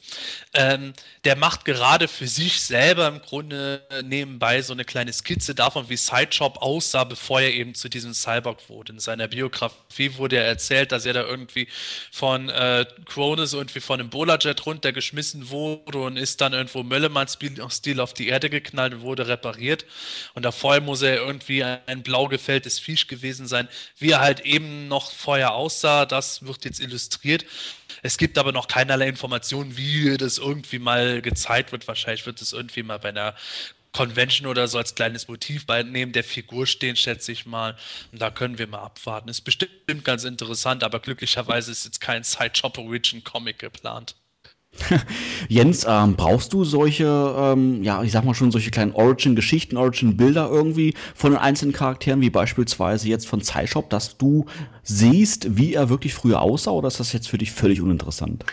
Ähm, es hat bei Sir Laserlot eigentlich ganz gut funktioniert. Hier muss man jetzt halt mal abwarten. Ich sag mal, die, das, was mich eher stört, ist die Figurenumsetzung. Die Figur an sich gibt mir so, wie sie ist, wie sie kommt, gar nichts. Äh, wenn ich die Möglichkeit habe, die Hände auszutauschen, finde ich die Figur schon eigentlich wieder, ja, annehmbar. Ist okay. Mm, doch, ja, warum nicht? Sofern es nichts kostet, äh, warum nicht? Sollen sie ruhig mal zeigen. Gordon, wie stehst du dem gegenüber? Ja, naja, also ich meine, ich habe ja schon einen kleinen Spoiler gesehen, wie er aussieht. Ne? Sepp hat es ja gerade schon gesagt, er soll ein bisschen blaues Fell haben und dann macht er immer Om nom nom nom Kekse. Bis Scratcher so nervt Fantasien runtergeworfen hat. Du kriegst meine Kekse nicht! Genau. Ne? Also, nee, eigentlich saßen Waldorf und Stedler hinten mit in dem Windrider und haben dann gesagt, schmeiß ihn runter. So, also. äh, das, der, ja, tut mir leid. Also ich, ich brauche das nicht. Äh, ich hatte auch früher mal so einen Deutschlehrer, der hat, äh, also Terry Gucci hat ja jetzt gerade gesagt, er macht das für sich selbst. Ich hatte früher einen Deutschlehrer, der hatte mal so Hieroglyphen an die Tafel gemalt und dann zu uns gesagt, schreiben Sie es bitte nicht ab ich mache das nur für mich selbst. Ja. so sehe ich, so seh ich Terry Gucci momentan auch. Ja, du machst das nur für dich selbst, weil keinen anderen auf der Welt interessiert es einfach. Ja, es ist vollkommen irrelevant. Also ich glaube, ich habe bis jetzt noch äh, wenig positive Meldungen über Sidejob gehört. Ähm, er ist ein bisschen weird, der Charakter. Er ist äh, von den 30th Anniversary nicht der schlimmste, aber er ist, gehört trotzdem nicht irgendwie äh, überhaupt nicht in meine Liste, wo ich irgendwie sagen würde, oh ja, von dem brauche ich jetzt unbedingt noch den Origin-Hintergrund. Das, was ich so auf der Backcard gelesen habe, reicht mir da eigentlich auch. Und wenn dann Higuchi da irgendwann mal so ein Bild zeigt, wie er dann vorher mal als irgendein Zottelvieh ausgesehen hat, na, meinetwegen, aber äh, ja, äh, wenn er das jetzt lassen würde, wäre das für mich auch Jacke wie Hose. Ende Oktober erschien nach mehrjähriger Pause erstmalig wieder ein Masters of the Universe Computerspiel, wobei Computer hier vielleicht nicht das richtige Wort ist, denn es erschien vorerst ähm, nur für Apple-Geräte wie iPhone, iPad und Co. Allerdings, es äh, debütierte im App Store als Nummer 1 und liegt aktuell weiterhin in den Top 20. Ähm, hattet ihr Gelegenheit, das Spiel bereits zu testen? Wie ist euer Eindruck? Jens, was meinst du? Äh, nein, ich hatte bisher noch keine Gelegenheit, das Spiel zu testen. Ich habe auch nicht die Voraussetzungen dafür. Ich habe zwar ein iPhone, aber ich habe keine Ahnung, ob ich das damit dann spielen könnte. Äh, anders wiederum muss ich da leider auch so ein bisschen mit äh, Sebastian konform gehen, der im letzten Podcast gesagt hat, dass er lieber so einen Controller in der Hand hat. Und das ist bei mir dann genauso. Aber ich habe sehr viele Screenshots gesehen und das ist Finde ich okay, ist sehr annehmbar. Dazu noch der Preis. Ich glaube, es kostet ja, glaube ich, sogar unter einen Dollar, oder Sebastian? Ja, das kostet 99 US-Cent. Ja, gut, okay. Also das beides zusammen, würde ich sagen, ist ein Kauf auf jeden Fall wert. Äh, ja, leider habe ich nicht die technischen Voraussetzungen dafür. Ich muss sagen, dass ich mir ein wirklich, also solch ein Spiel ähm, wenn es das zum Beispiel äh, im PlayStation Store geben würde, dann würde ich mir das sofort runterladen. Gibt es aber leider nicht. Deswegen, also ich glaube nicht, dass ich jemals in den Genuss kommen werde, dieses Spiel überhaupt äh, spielen zu können. Gordon, hast du dir die, äh, die weiteren Screenshots, die mittlerweile aufgetaucht sind, mal so ein bisschen auf dich wirken lassen? Wie ist da dein Eindruck? Ja, also es sieht ja, wie gesagt, ich hatte es im letzten Podcast schon gesagt, es sieht für mich halt äh, wie so ein, wie so ein äh, Sidescroll äh, äh, Flash-Brawler aus. Ähm, Du hast es ja gespielt, du wirst uns dann ja sicherlich gleich was dazu sagen können. Ähm, ich denke halt, es ist, naja, so ein bisschen casual, viel tippen und das war's. Ähm, generell so von der Optik her finde ich das vollkommen in Ordnung. Ich meine, ähm, es ist halt ein Casual-Game, ne? damit, damit muss man eben klarkommen. Ja gut, was willst du auch von so einer Art Game erwarten? Ich meine, wie viel MB groß wird das sein? Drei, vier vielleicht? Also Nee, ganz, ganz und gar nicht. 160. Ja, ja. Oh, 160, ja gut, dann nehme ich alles zurück. Aber äh, da auch bei 160 MB kann man jetzt nicht die große Grafik erwarten, beziehungsweise dass man da ultra viele Möglichkeiten hat, irgendwelche Moves auszuführen oder so. Ich denke mal, sowas wie Verwandlungen und so weiter wird. Ich hoffe, Manuel kann da gleich ein bisschen was zu sagen. Ähm, sowas wird mit Sicherheit drin sein. Du wirst ein bisschen mit dem Schwert fuchteln können. Vielleicht hast du irgendwie so ein Item, das äh, du bei The Power of Grayskull rufen kannst, dass die Macht angerufen wird und hast irgendwie für ein paar Sekunden Power-Up oder sowas. Also viel äh, verspreche ich mir an der Stelle dann auch nicht. Ich denke einfach, das ist der Fun-Faktor. Wenn ich über, allein überlege, dass ähm, einer der beiden Riesen, ich weiß gerade gar nicht, wer es war, war es Megator? Ja, Megator, dabei ist, das, das hat mich schon überrascht und das, das finde ich genial. Ist in Ordnung. Also ich habe mir das Spiel äh, gleich Ende Oktober äh, runtergeladen. Da gab es das Ganze noch für 79 Euro Cent. Mittlerweile hat ja Apple da den Preis ein bisschen angezogen. Jetzt liegt es, glaube ich, bei 89 Euro Cent, wenn mich alles täuscht. Und ähm, ich muss sagen, es hat mich wirklich positiv überrascht, das Ganze. Ich bin ja selber nicht unbedingt der Spieletyp. Ich spiele nicht wirklich viel. Ich habe auf meinem iPad so ein, zwei Autorennen, weil die sich einfach mit den, mit den, mit der iPad-Steuerung wirklich ja ideal bedienen lassen, mit dem Lenken und sowas alles. Und ich war etwas skeptisch, wie sich das bei dem He-Man-Spiel verhalten wird. Aber ja, es funktioniert einfach. Ähm, die Grafik selber, muss ich sagen, finde ich auch wirklich klasse. Es läuft wirklich super flüssig auf dem iPad. Da gibt's keine, keine Ruckelung oder sowas alles. Ich muss jetzt hier allerdings erwähnen, ich, ähm, ich habe ein iPad 2. Das wird dann auf dem iPad 3 sicherlich genauso wenig Probleme bereiten wie auf dem iPad 4. Auf dem 1er bin ich mir jetzt nicht sicher, weil da die Prozessorleistung ja noch ein bisschen geringer ist. Und bei den iPhones weiß ich jetzt leider auch nichts genaues drüber. Allerdings, wie gesagt, auf meinem Gerät läuft das wirklich einwandfrei und ähm, die, die, die Darstellung ähm, finde ich wirklich gelungen. Es gibt unheimlich viele Bewegungsmöglichkeiten der Figuren. Es gibt unheimlich viele ähm, Details, die mit eingearbeitet wurden, dass beispielsweise äh, zwischendurch mal Screech irgendwo vorbeiflattert und sowas alles, wenn man mal in Snake Mountain am Kämpfen ist und ähm, dass die, die ähm, Charaktere wie beispielsweise Skeletor äh, mittendrin mal auftaucht und äh, dann solche Sätze loslässt wie He-Man, du wirst mich sowieso nie besiegen und dann wieder wegrennt und sowas alles. Das sind einfach nette kleine Gags, die, finde ich, einfach Spaß machen und ähm, ähm, auch die Kämpfe finde ich relativ gut dargestellt, dass man dann gegen die, gegen die Hoover-Bots ähm, wirklich kämpfen kann, auch gegen die Skelett-Krieger, Krieger von Skeletor. Und ähm, ich erinnere mich jetzt noch spontan an eine Szene, dass man, dass He-Man dann auch so einen Hoover-Bot ähm, quasi in Richtung Kamera wirft, also zum Spieler hin. und dann das, das, das Display vom iPad quasi zerbricht und sowas. Alles in lauter Einzelteile. Ganz, ganz geckig gemacht, muss ich ehrlich sagen. Ähm, also mich hat's mich hat's wirklich überzeugt. Von der Steuerung her ist es easy, also man hält das, das iPad dann wirklich ja mit beiden Händen und steuert das Spiel mit jeweils linken und rechten Daumen. Und äh, wobei man den linken Daumen dazu benutzt, um die Figur nach rechts und links laufen zu lassen, indem man einfach dann den Daumen in entsprechenden Richtung dann bewegt.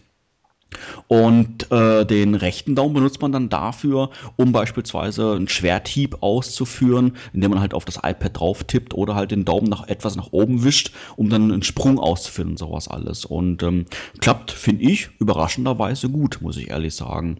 Und äh, macht das Ganze auch wirklich, wirklich Spaß. Spielprinzip ist natürlich ähnlich. Gordon hat es gerade schon ein bisschen vorweggenommen gehabt, ist natürlich so ein, so ein klassisches Jump-and-Run-Game, wo man dann nach rechts läuft und ähm, ja, um, ans Ende quasi von dem Level, um dann äh, ins nächste Level dann weiter ähm, transportiert zu werden. So ist es dort natürlich auch. Unterwegs gibt's dann ein paar Hindernisse, ähnlich wie bei Mario, äh, Super Mario World und sowas, alles, wo man dann so, ja, ich will jetzt nicht sagen, es sind Taler, sind es Diamanten, keine Ahnung, halt einsammeln kann um die eigene Gesundheit wieder aufzuwerten. Und äh, da kann man dann, es sind noch andere Hindernisse im Weg, sei es jetzt mal Steine, ein Tor oder irgendwas, dass man dann schön ordentlich schon zertrümmern kann mit dem Schwert oder mit der Faust und sowas alles. Und ähm, macht, macht, wie gesagt, in der Richtung einfach Spaß. Es gibt verschiedene Levels, ich weiß jetzt allerdings nicht auswendig alle. Ähm, die sind auch nicht alle freigeschaltet, man muss sich wirklich dann durch das Spiel ein bisschen durchkämpfen.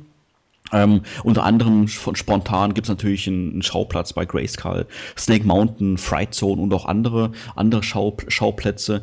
Und äh, man kann da auch, wenn ich mich jetzt recht entsinne, auch ähm, so an, an, Erfahrungen sammeln und sowas alles. Und es gibt, glaube ich, auch so äh, In-App-Käufe. Das heißt, man kann dann quasi sich noch weiteres Zubehör dazu kaufen, also gegen, gegen Euro-Geld und sowas alles. Und ich meine, das hat ich auch Pliny Turner schon gelesen, dass das ein oder andere Fan gemacht hat, um das Spiel Gefühl noch ein bisschen weiter aufzuwerten. Ich persönlich habe es nicht gemacht, äh, macht so auch finde ich auch so, wie es jetzt ist, auch ausreichend Spaß. Und ähm, wobei ich jetzt ähm, auch sagen muss, ich habe es jetzt weniger gespielt als beispielsweise jetzt mein Sohn. Der hat das jetzt schon einige Level damit durchgespielt und er hat sich jetzt bis dato eigentlich dann auch durchweg begeistert gezeigt und es, und es macht auch Spaß. Also wie gesagt, 89 Cent kostet das Ganze ähm, aktuell. Ich denke, da kann man nicht viel verkehrt machen. Und wer im Besitz eines Apple-Geräts ist, soll es einfach mal ausprobieren, downloaden und ein bisschen Spaß haben. Und ähm, ja, Gerüchte zufolge ähm, soll es ja dann auch in wenigen Wochen dann eine Android-Version geben. Und ich denke mal, die wird dann sicherlich mehr oder weniger eins zu eins adaptiert sein von der, von der Apple-Variante. Und dann können auch quasi die Android-Jünger loslegen und das Spiel mal testen. Ja, das werde ich auf jeden Fall machen. Für den Preis das kann man auf jeden Fall verschmerzen. Also reiht sich das Spiel dann so in solche äh, Jump and Slays ein wie Castlevania oder Strider? Ja, so gesehen, das Spielprinzip ist nicht neu, das ist genau das gleiche. Also du fängst links an, rennst nach rechts durch und dann hast halt deine Hindernisse, wo du mal drüber hüpfst, ein bisschen drauf klopfst. Du hast dann auch verschiedene, ähm, in Anführungszeichen, Etagen, wie beispielsweise in Grayskull, dann mal, dass du mal eine, nach oben hüpfst auf ein zweites Level, ne, Level ist jetzt der falsche Begriff, also ein zweites Stockwerk dann, dann reinhüpfst oder dann in den Keller runtergehst und sowas alles. Aber das Spielprinzip ist das gleiche. Es ist 2D, du läufst nach rechts bis halt zum Ende und irgendwann hast du dann alles durchgespielt und ähm, kommst dann quasi in, ja, ins nächste Level rein. Naja. Ich finde solche derlei Spiele, die fehlen auch irgendwie diese ganzen Ego-Shooter und, und Rennspiele, nicht, dass sie schlecht sind, aber die haben in den letzten Jahren so dermaßen den Markt dominiert und überschwemmt und besonders auf äh, Xbox 360 damals habe ich sowas eigentlich fast vergeblich gesucht. Jetzt habe ich PlayStation 3. Ich meine, ich spiele nicht mehr sonderlich viel, benutze sie eigentlich nur noch dazu, um Blu-rays zu gucken. Aber sowas würde mich einfach viel, viel mehr interessieren, weil es einfach für den kleinen Spaß zwischendurch mehr Spaß macht, als wie dass ich mich jetzt da hinsetze und so, so einen Ego-Shooter spielen würde. Dann kann ich dir ein lustiges Spiel empfehlen als Download-Titel für PS3. Und zwar hat äh, Double Dragon eine Neuauflage bekommen, und zwar Double Dragon Neon. Und ich erwähne das deshalb, weil der äh, Endgegner dieses Spiels heißt Skullmageddon. Und witzigerweise müssen die Jungs, die das Spiel programmiert haben, damals auch auf jeden Fall Masters of the Universe geguckt haben, denn Skullmageddon hat eins zu eins die Stimme aus Skeletor im Cartoon. Ja, und schreit auch genau so rum, also wie als wenn Skeletor im Cartoon He-Man anschreien würde, nur in deren Richtung. Das ist eigentlich sehr großartig, weil er teilweise wirklich die gleichen Phrasen benutzt wie damals im Cartoon und das ist schon sehr lustig. Ja, an der Stelle möchten wir euch äh, einen Spieltest, einen Spielbericht über das He-Man-Game empfehlen und zwar auf der Webseite gamepro.de. Die Jungs dort haben ja das iOS-Game auf Herz und Nieren geprüft und wer sich äh, bis jetzt noch unsicher ist, ob das Spiel überhaupt was für ihn ist und äh, ja, sich nicht nur mit den bisherigen Screenshots im Internet begnügt, der, denen empfehlen wir auf alle Fälle mal, sich den Bericht zu Gemüte zu führen und ähm, ja, ich bin mir sicher, er wird auf alle Fälle danach vom Spiel überzeugt sein und dann auch wirklich gerne die 80 bzw. 90 Cent ausgeben. Auch zum geplanten Kinofilm über die Masters of the Universe gibt es mal wieder Neuigkeiten, denn neben John M. Chu, der weiterhin als Regisseur geplant ist und dasselbe auch bereits via Twitter bestätigt hat, gibt es jetzt ja einen Drehbuchautor, oder Sebastian? Ja, ganz genau. Beziehungsweise ähm, es gab ja schon ein Drehbuch äh, vor ewigen Zeiten, als Studio Nummer 524 den Film geplant hatte. Das Drehbuch, das wohl bisher vorlag, wird jetzt momentan von Richard Rank umgeschrieben, der unter anderem äh, Co-Autor bei Ex The Expendables 2 war und auch Autor von äh, 16 Blocks. Der schreibt es gerade für den neuen Film um. Und ähm, in dem Zusammenhang wurde halt auch nochmal erklärt, der Film ist definitiv ein Live-Action-Abenteuer also ein Realfilm, nicht irgendwie ein Animationsfilm. Und äh, das besonders Interessante dabei ist ja, dass wir in einer vorhergehenden Folge erzählt hatten, dass das Gerücht kursiert, dass irgendwie ein Film als Pilot für eine ganze TV-Serie geplant wäre. Und jetzt wird nach wie vor weiterhin von einem Kinofilm geredet. Also dieser TV-Serienpilot ist wohl eher wirklich ein Gerücht geblieben. Jens, äh, den Gordon traue ich mir nicht wirklich zu fragen, aber wie stehst denn du zum Kinofilm? Ähm, die Frage ist nur wann, aber ich bin überzeugt davon, dass definitiv einer kommen wird. Die Frage ist, warum diese ganzen Jahre dieses Hin und Her? Wer steckt dahinter? Mattel? Äh, was ist das große Problem? Ich glaube, dass viele Leute sich da einfach nicht dran trauen. Denn ähm, eines ist für mich persönlich ganz sicher, wenn ein Masters-Film kommt, muss eine gute Story dahinter stecken. Na klar, was sonst. Aber auch unheimlich viel Budget. Und äh, ich weiß nicht, ob das für die Leute äh, vielleicht zu risikoreich ist, dass man immer wieder guckt, so, hm, ja, leg mal was vor, der Regisseur legt vor oder beziehungsweise der Storywriter legt vor und nee, das ist, das ist doch nicht so gut und so weiter. Vielleicht liegt da auch noch so ein bisschen, ja, der, der Misserfolg des 80er-Films, so kultig er mittlerweile unter den Fans auch ist, irgendwie im Nacken. Ich habe keine Ahnung. Äh, eine Serie, hm. Eine Serie persönlich würde ich mir nur als Cartoon wünschen, denn dort hat man die Möglichkeit, alles mit einzubinden, was man will. Äh, man muss nicht irgendwie ein großes Studio aufbauen, irgendwelche Kulissen oder so, sondern man setzt sich ans, an den Zeichentisch oder an den Computer, wie auch immer das heutzutage funktioniert, oder man es machen würde und äh, ja, ist frei von, von allen Explosionen oder was weiß ich, was man da alles braucht. Mm. Ja, wie gesagt, also ich glaube schon, dass der Film kommen wird. Ich hoffe nur ehrlich gesagt, äh, dass er sehr in Richtung Herr der Ringe geht. Äh, nicht so wie Transformers. Gordon, ähm, sagte der Name Richard Wenk was als neuer Drehbuchautor? Hegst du dadurch vielleicht neue Hoffnung, dass der Film das dann doch letztendlich deinen Erwartungen dann entspricht? Nein, Absolut nicht. Vor allen Dingen, wenn man jetzt schon wieder hört, dass Richard Wank das Drehbuch umschreibt. Das heißt also, es hat vorher schon ein Drehbuch gegeben und jetzt schreibt der wieder daran herum. Und in der Regel weiß man, dass wenn drei oder vier Leute an einem Drehbuch herumschreiben, dass die Filme zu 90 Prozent Mist werden. Das ist ganz normal, weil dann plötzlich wieder in der Hälfte wieder was umgeworfen wird und man sich denkt, äh, der eine Drehbuchautor war der Meinung, oh, ich brauche unbedingt das und der nächste sagt dann aber, nein, auf sowas kann man überhaupt keinen Wert legen, man muss mehr, man muss mehr Charaktertiefe haben und der nächste sagt, bei sowas sollte man keine Charaktertiefe haben, wir brauchen mehr Action und und und. Sollte lieber eine Person daran schreiben und dann fertig und nicht äh, immer irgendwie fünf Leute. Was würde mich nicht mal wundern, wenn der jetzt nicht auch noch aufhört und dann kommt wieder irgendjemand an. Also äh, das kann auch ganz böse nach hinten losgehen. Wie gesagt, äh, er ist, ne, John M. Chu ist weiterhin als Regisseur geplant, äh, nur weil jetzt jemand äh, an einem Drehbuch rumschreibt. 1999 haben Harold Ramis und Dan Aykroyd auch an Ghostbusters 3 mal rumgeschrieben. Ja, da war das Drehbuch auch komplett fertig. Trotzdem ist der Film bis heute noch nicht da. Nächstes Jahr geht's jetzt los. Ja. Naja, dann haben wir ja noch 14 Jahre von heute an. Also 2026 dann. Alles klar. Na so. gut, aber man darf eines nicht vergessen. Äh, es gab ähnliche Querelen auch bei Star Trek 1, wo Gene Roddenberry sich unendlich viele Male eingemischt hat. Und letztlich ist noch ein Film dabei herausgekommen, der, ja, er war annehmbar und es kamen weitere. Also das kann vielleicht äh, ein Kaltstart werden, der aber dann mit weiteren Filmen dann, ja gut, ich denke natürlich jetzt weit voraus, ist natürlich auch Wunschdenken, aber das kann vielleicht dann sogar eine ganz gute Reihe werden. Naja, ich, naja, also das, das wage ich jetzt mal ganz, ganz, ganz, ganz, ganz, ganz, ganz, ganz, ganz stark zu bezweifeln. Denn ganz einfach auch aus dem Grund, weil wir es schon in, im letzten Podcast gesagt haben, He-Man hat halt nicht zwangsläufig den Sprung ins Millennium geschafft, sondern er lebt durch die äh, Fanbase, die jetzt erwachsen ist. Und danach hört es wahrscheinlich auch wieder auf. Und das ist auch einer der Gründe, warum viele Studios mit Sicherheit auch sehr vorsichtig immer waren, was dieses Thema anging. Eine Fer neue Fernsehserie hat sich nicht durchgesetzt. Die neue Actionfigurenserie hat sich nicht durchgesetzt. Demzufolge gucken natürlich dann auch die einzelnen äh, Firmen da drauf, gucken sich natürlich auch an, was war bisher damit. Diese, diese Firmen wollen ja alle nicht im Endeffekt irgendwie äh, auf irgendwas sitzen bleiben, sondern äh, die möchten damit ja schließlich auch Geld machen. Und wir können schon davon ausgehen, dass der mit Sicherheit auch nicht unglaublich und unbegrenztes Budget haben wird.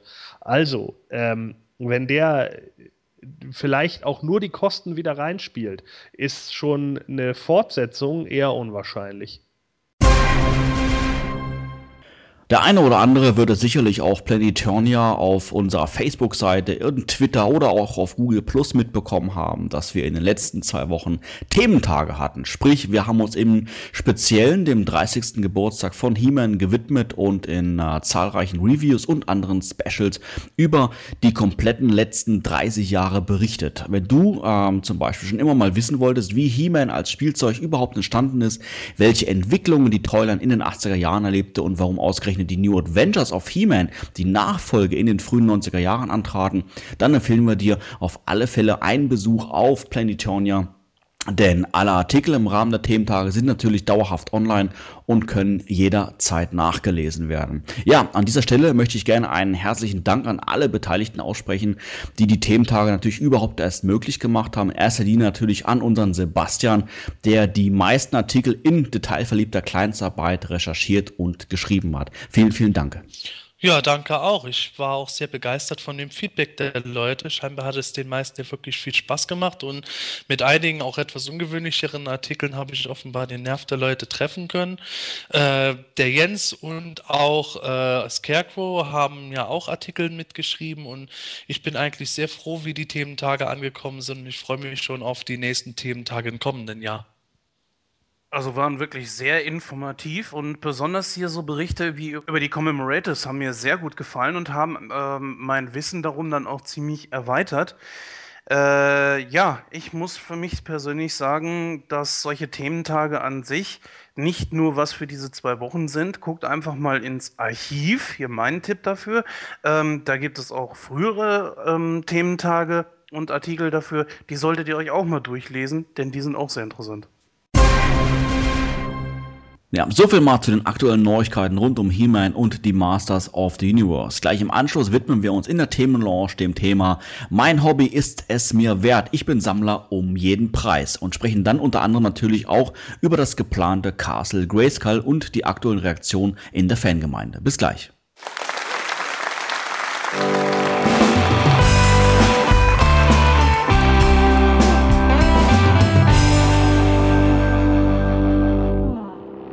Motu Wissensecke. Unnützes Nerdwissen zum Angeben.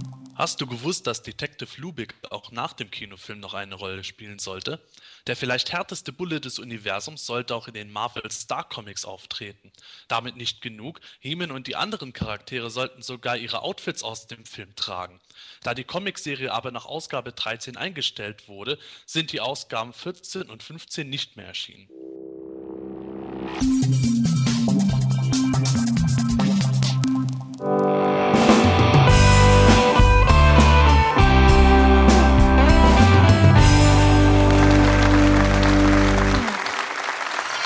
Die Themenlounge.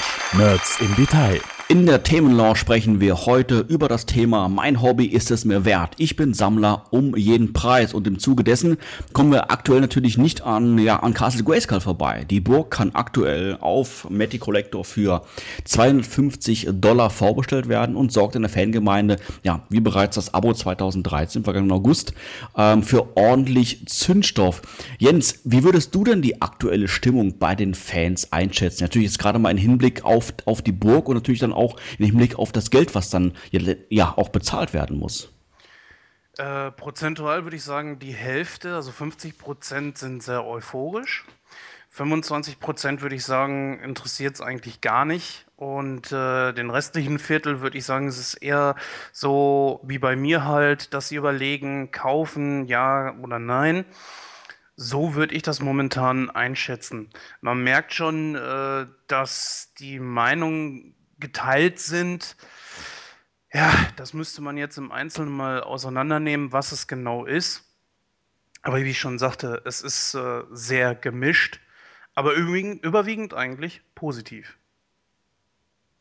Ja, im Fokus ist natürlich das Geld, über das wir jetzt hier sprechen wollen. Ähm, ja, wie viel ist jeder bereit für sein Hobby auszugeben? Wo, wo liegt bei jedem seine persönliche Schmerzgrenze? Was ist noch vertretbar? Castle Grayskull ist natürlich da jetzt, ähm, also die Moto Classics Version, ein Beispiel. Ähm, es gibt natürlich noch zahlreiche andere Produkte, jetzt vielleicht nicht unbedingt bei den Moto Classics, aber auch bei den anderen Masters Toylines, die genauso teuer sind oder gar noch teurer sind. Aber die haben bislang nie so große Wellen geschlagen wie jetzt aktuell das Schloss. Gordon, was denkst du, woran liegt das denn jetzt, dass gerade ähm, ja diese 250 Dollar, wenn wir uns da jetzt mal so beispielhaft dran festhalten, so hohe Wellen schlagen und nicht beispielsweise jetzt mal 500, 600 Euro, was man ja für eine ähm, Vintage Eternia ausgeben kann und auch viele ausgeben tun? Naja, also äh, zum einen äh, liegt das natürlich an der Komponente, dass es so hohe Wellen schlägt, weil wenn nicht genügend Bestellungen zusammenkommen, ist Castle Grayskull für andere Leute nicht zu haben. Ja, wenn ich jetzt zu eBay gehe und sage, ich kaufe mir da eine Eternia, dann bin nur ich da mit dieser Eternia und es gibt keine anderen, die dann sagen, oh ja, wenn Gordon sich jetzt eine Eternia kauft, dann können wir uns auch eine kaufen, weil dann haben wir den Schnitt erreicht. Ja, das, das gibt es da halt nicht. Das ist natürlich der eine Punkt, warum es so hohe Wellen schlägt im Moment. Weil viele sich im An am Anfang gedacht haben, naja, 200 Dollar, das kriegt man vielleicht noch irgendwie hin. Dann hieß es plötzlich 250 Dollar und dann kam mir zuerst noch mit drauf, oh, und dann auch noch 200 Dollar Versand. Dann sind wir bei 450 Dollar. Nee, das ist mir einfach zu teuer. Das ist ja das Doppelte von dem oder mehr als das Doppelte, als von, von dem ich äh, am Anfang ausgegangen bin. Und dann ist natürlich ganz klar, dass es dann hohe Wellen schlägt, weil es dann einmal die Fans gibt, die eben wie ja unser Thema hier gerade sagt, mein Hobby ist es mir wert, ich gebe dafür einfach alles aus. Ja, das ist mir vollkommen egal. Und wenn sie 1000 Dollar kostet, ich bezahle das, weil ich so ein Ding haben will. Und dann gibt es eben die Leute, die einfach sagen, nee, irgendwo ist halt auch mal ein Limit gesetzt. Ich habe nun mal einfach nicht unbegrenzt monetäre Mittel und muss halt einfach auch auf andere Dinge achten. Und äh, dadurch äh, schlägt das Ganze natürlich in dem Moment erstmal hohe Wellen. Der andere Punkt dabei ist natürlich, dass äh, dieser Vintage-Faktor nicht dabei ist. Eternia ist ja nun weltweit mittlerweile einfach bedeutend seltener, als so eine äh, Castle Grayskull sehr wahrscheinlich sein wird. Das heißt also, so eine original verpackte äh, Eternia, die irgendwie 1987 oder 86 auf den Markt gekommen ist, die ist ja dann auch mal äh, gute 25 Jahre oder was alt. Und das muss man natürlich auch immer mit berücksichtigen. Alter macht natürlich teilweise dann auch schon so einen Raritätenwert mit aus. Nicht zwangsläufig, aber schon in einer gewissen Form. Und da sagen sich natürlich auch viele äh, für neue Toys, neu produzierte Toys, die teilweise ja auch in einer relativ hohen Auflage, selbst für eine Sammler-Toyline ist es ja noch eine passable Auflage, was jetzt gerade so kommt, werde ich einfach nicht so viel Geld ausgeben. Bei den Vintage-Sachen ist es halt eher normal, da wird nichts mehr nachproduziert. Da kann man davon ausgehen, da wird nichts Neues mehr kommen. Bei den äh, neuen Sachen weiß man das halt nie, wann Mattel nicht doch nochmal wieder ein Lager entdeckt, das sie vergessen hatten. Sebastian, wie würdest du die, ähm, die, die Situation im amerikanischen Fandom einschätzen? Ähm, würdest du sagen, das deckt sich mehr oder weniger mit den Eindrücken, die der Jens so jetzt hat? Oder sind die Amerikaner da jetzt irgendwo vielleicht leidenschaftlicher, sitzt da das Gilt auch lockerer? Ich würde es eigentlich ähnlich wie in Deutschland einschätzen. Bei den Amerikanern ist, es auch so, dass viele natürlich sehr begeistert und motiviert sind. Andere sehen das etwas äh, schwieriger, gerade in finanzieller Hinsicht. Besonders die internationalen Fans sind auch dieses Mal weitaus kritischer durch die hohen Versandkosten und sonstigen eventuellen Schwierigkeiten, die entstehen können. Während bei den Amerikanern dann halt äh, der finale Preis ist doch relativ nah an dem was sie von Anfang an kalkuliert haben, weil sie für 30 Dollar Versand ihr Zeug kriegen. Und ähm, es gibt aber selbst da natürlich auch äh, etliche Leute, die sagen, hm, ja, entweder der Platz oder vor allen Dingen das Geld. Ich weiß nicht so genau, bei mir sitzt es jetzt auch nicht so locker. Ich äh, bin jetzt auch nicht in der Situation, dass ich sagen kann, in einem Jahr habe ich das Geld definitiv zusammen. Wer weiß, was für ein Hurricane oder sonst was wieder in der Zeit geschehen kann. Das ist natürlich immer eine gewisse Schwierigkeit. Und ich glaube, das zieht sich eigentlich durchs gesamte weltweite Fandom momentan, was Jens da auch gesagt hat, wie es auf PE momentan so aussieht. Ich muss aber sagen, ich bin sehr erstaunt über, vergessen wir jetzt mal Einzelbeispiele, ich gehe jetzt mal auf die Allgemeinheit, wie sehr die Leute diskutiert haben im August über dieses Abo. Gut, es ist ein unweit ein Stückchen teurer, aber auch nur ein bisschen. Äh, und wie locker scheinbar das Geld jetzt auf einmal für eine Grayskull sitzt. Weil wir zahlen ja nicht nur einfach 250 Dollar, sondern wir zahlen im Grunde genommen 350 Euro, summa summarum, jetzt mal umgerechnet. Und da bin ich sehr erstaunt drüber, wie plötzlich da das Geld locker sitzt. Ach, ich glaube, das hängt aber auch damit zusammen, dass du jetzt nicht darüber redest, dass du äh, die Summe für eine Anzahl an X Figuren ausgibst, von denen du gar nicht weißt, was du da genau bekommst, ob du dann irgendwie wieder äh, den neuen äh, Star Sisters Stinker mit dabei hast oder nicht, sondern du weißt relativ genau, was du für dein Geld erhältst. Und es ist halt eben jetzt nicht irgendeine Obskurität, wie zum Beispiel das Mattel sagt, wir bringen jetzt den Blasterhawk raus, äh, der jetzt nicht so so super beliebt ist wie Castle Grayskull. Castle Grayskull ist halt eben sowas wie vor ein paar Jahren als Battlecat angekündigt wurde. Das ist halt einer der Meilensteine von den Masters. Und da ist es für mich schon klar, dass die Leute da eher begeistert sind von. Und es ist natürlich auch eine Sache, äh, Figuren kannst du immer irgendwie auf irgendeine Art und Weise kriegen und das Castle Grayskull ist halt dann schon so oder so etwas Besonderes. Ja, das wird natürlich auch interessant zu sehen sein, inwieweit das Ding jetzt exklusiv wird. Äh, da muss ich allerdings mal einhaken und sagen, ähm, man kauft hier aber genauso die Katze im Sack. Wir kriegen hier eine Zeichnung. Toll. Davon äh, bin ich allerdings nicht von begeistert. Ähm, ich sehe eine Zeichnung, schön. Wir haben aber auch äh, hier ein sehr gutes Beispiel ist das, was, was der äh, Zetulu immer wieder zu mir gesagt hat. Und zwar denke an das Hoverboard. Das Hoverboard sollte als äh, Filmreplika kommen. Jetzt wieder wird es nur als Awesome Toy bezeichnet. Also Mattel kündigt groß an, aber was hinterher bei rauskommt, das weiß keiner. Also ich bin weder von einem Pappmaché-Aufsteller, den Mattel da gezeigt hat, beziehungsweise Toyhure da gezeigt hat, bin ich nicht äh, überzeugt und ich bin nicht auch einfach nur von einer, äh, von einer Zeichnung überzeugt. Im also, Grunde also, genommen wissen wir nicht, was wir bekommen. Also meiner Meinung nach ist das absolut nicht richtig so.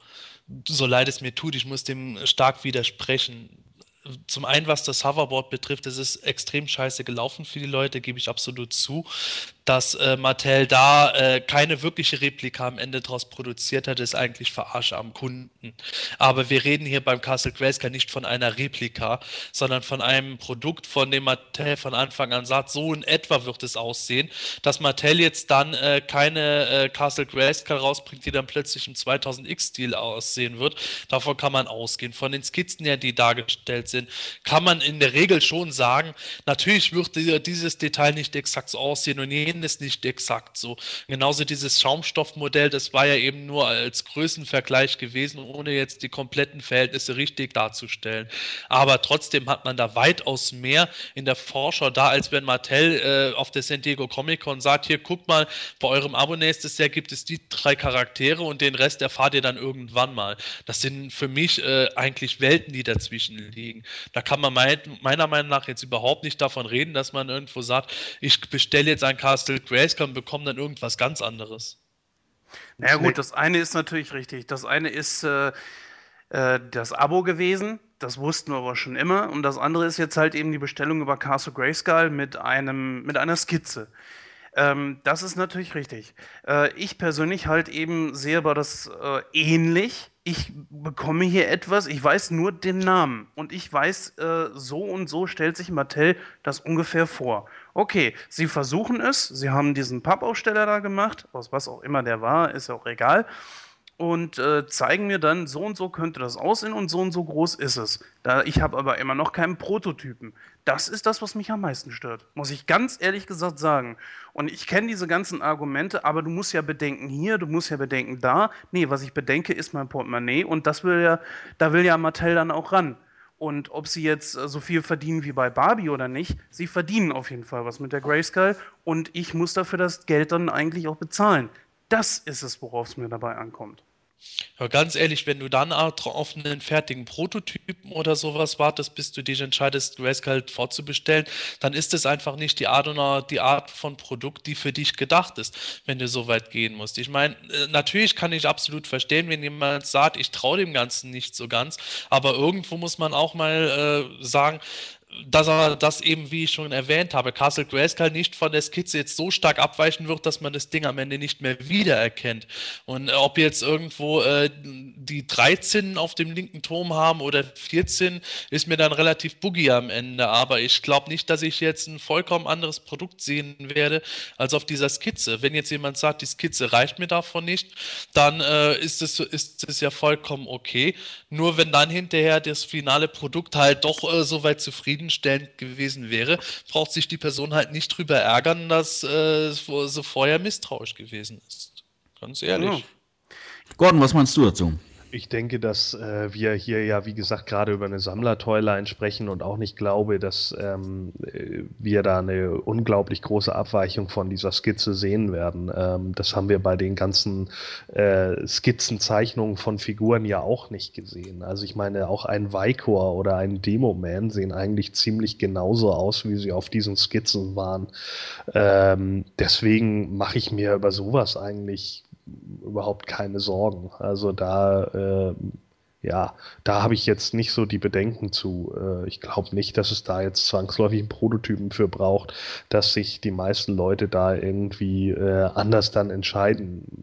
Also ich meine, wenn man die Größenverhältnisse jetzt sieht, ich glaube kaum, dass Toy Guru sich jetzt hinsetzt, zeigt, so und so groß wird die Grayskull sein und dann hinterher kommt sie raus und ist genauso groß wie He-Man. Ja, also das wird einfach nicht passieren, vor allen Dingen, weil, weil sie dann einfach mit einer mit einem Wutsturm der Fans auch rechnen müssten, äh, die wirklich, also das, was wirklich problematisch werden könnte, vor allen Dingen, wenn sie im Vorfeld so viele Ankündigungen machen. Gerade in den USA ist das dann ja gerne mal gang und gäbe, dass die Leute das Ganze dann nochmal irgendwie auf Herz und Nieren prüfen.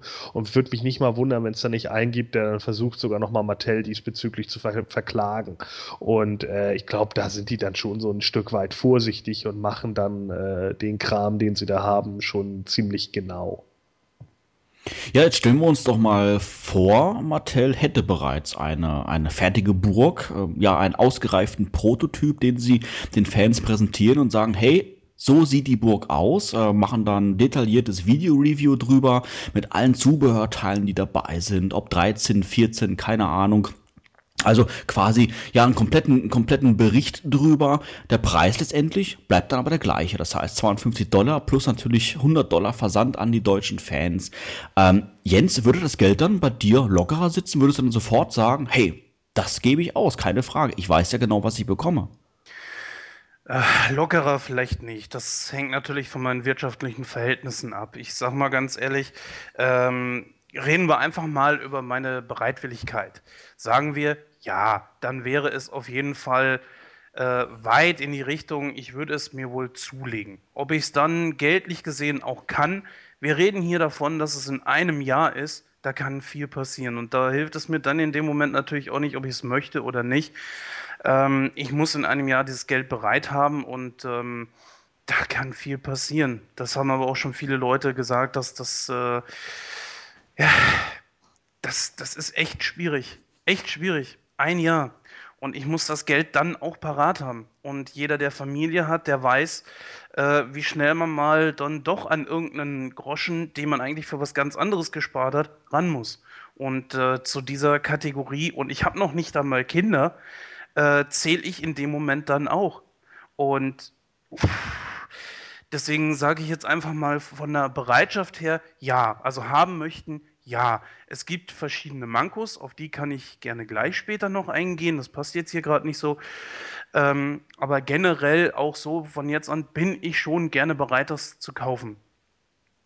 Ja, aber ich stelle natürlich jetzt mal die Frage, natürlich gerade deswegen, weil du ähm, ja gerade gesagt hast, die stört es, dass du mehr oder weniger die Katze im Sack kaufst. Und von daher jetzt ja mal die Frage, wie gesagt, an dich, ähm, ob sich das Ganze jetzt dann deine Bereitwilligkeit, das Geld auszugeben, ändert, wenn du genau weißt, was du letztendlich dann bekommst. Sprich, bist du dann wirklich der Fan, der dann, der dann sagt, Mensch, ich bin durch und durch Masters Fan, ich kaufe mir den Kram ganz einfach. Also Punkt 1 ist, ich bin Komplettsammler. Ich äh, habe bzw. werde eigentlich im Moment noch alles kaufen, was bei dieser Toyline ist. Außer jetzt vielleicht Stands oder sowas, äh, solche Kleinigkeiten vielleicht nicht. Ähm, was die Burg anbetrifft, äh, geht das in die ähnliche Schiene. Wobei ich allerdings schon darüber stark nachdenke, wegzugehen vom Komplettsammeln. Äh, ich habe mich da noch nicht final entschieden. Das muss ich halt eben mal schauen. Mm, das Weitere ist, ich persönlich äh, werde nicht bis zum 12.11. die Möglichkeit nehmen, wahrnehmen zu bestellen.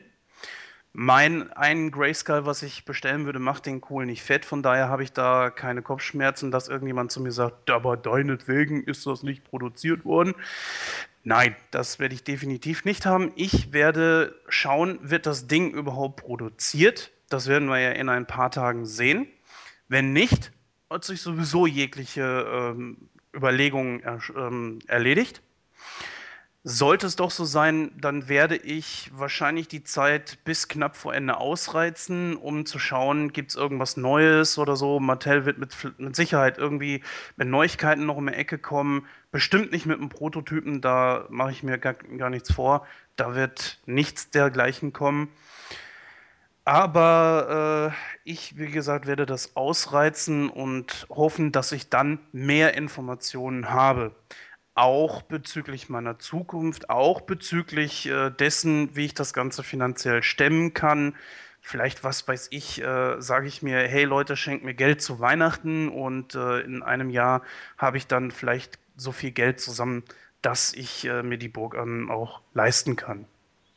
Also da möchte ich nur kurz einhaken.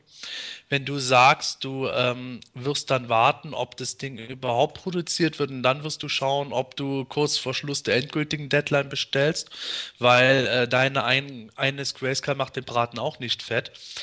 Da kann man natürlich sagen, wenn noch mehr Leute so denken, dann wird das Ding definitiv nicht produziert, wenn alle über die erste Deadline hinaus erstmal warten, ob es überhaupt kommen wird.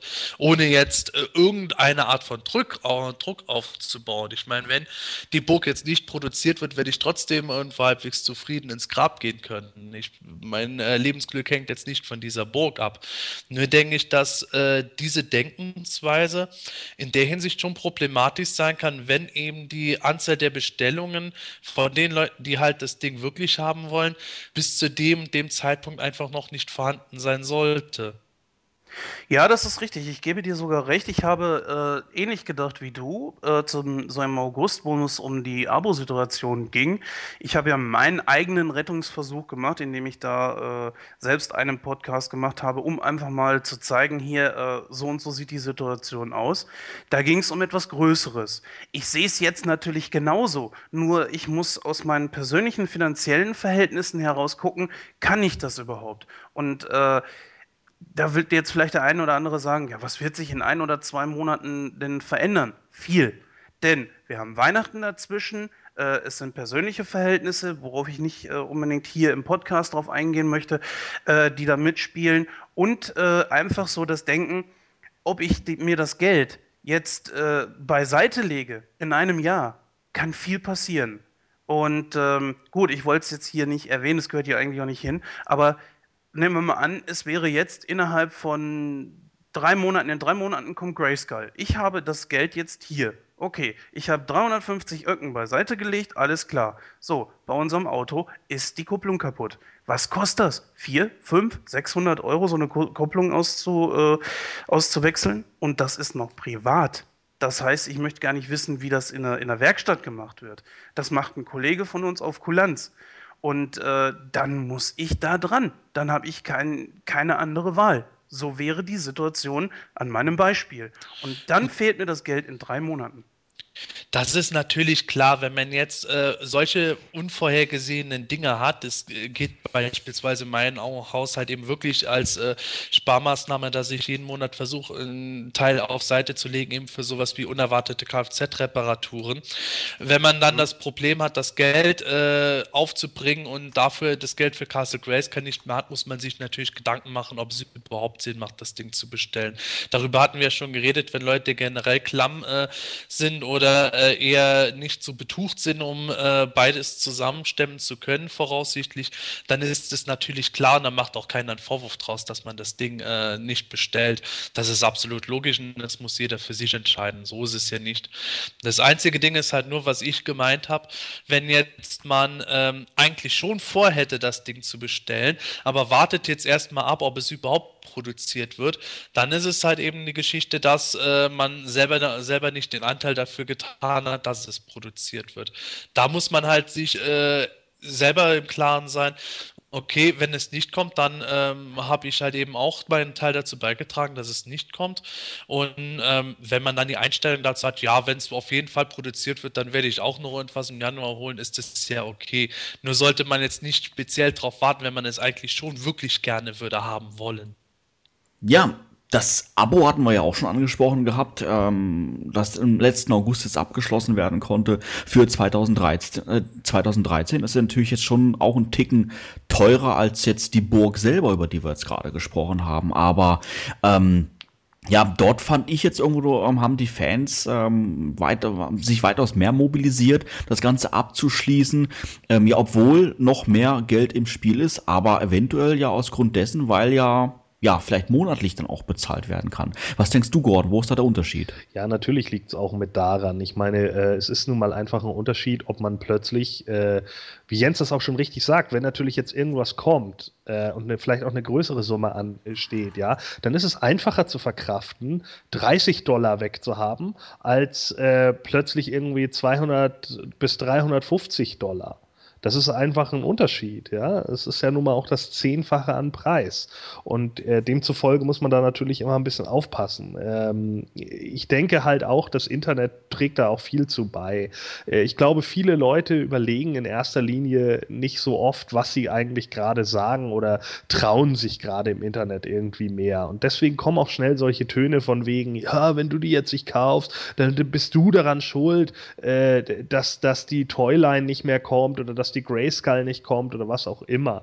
Ähm, jeder sollte doch so weit Verstand haben, insofern, dass äh, wenn tatsächlich solche großen Anschaffungen oder Problematiken oder wie auch immer kommen, äh, dass die erstmal Vorrang haben. Ich meine, es soll ja auch, auch auf PE soll es ja Leute geben, die dann sagen, ja, äh, mir ist das egal, ich kaufe mir das alles.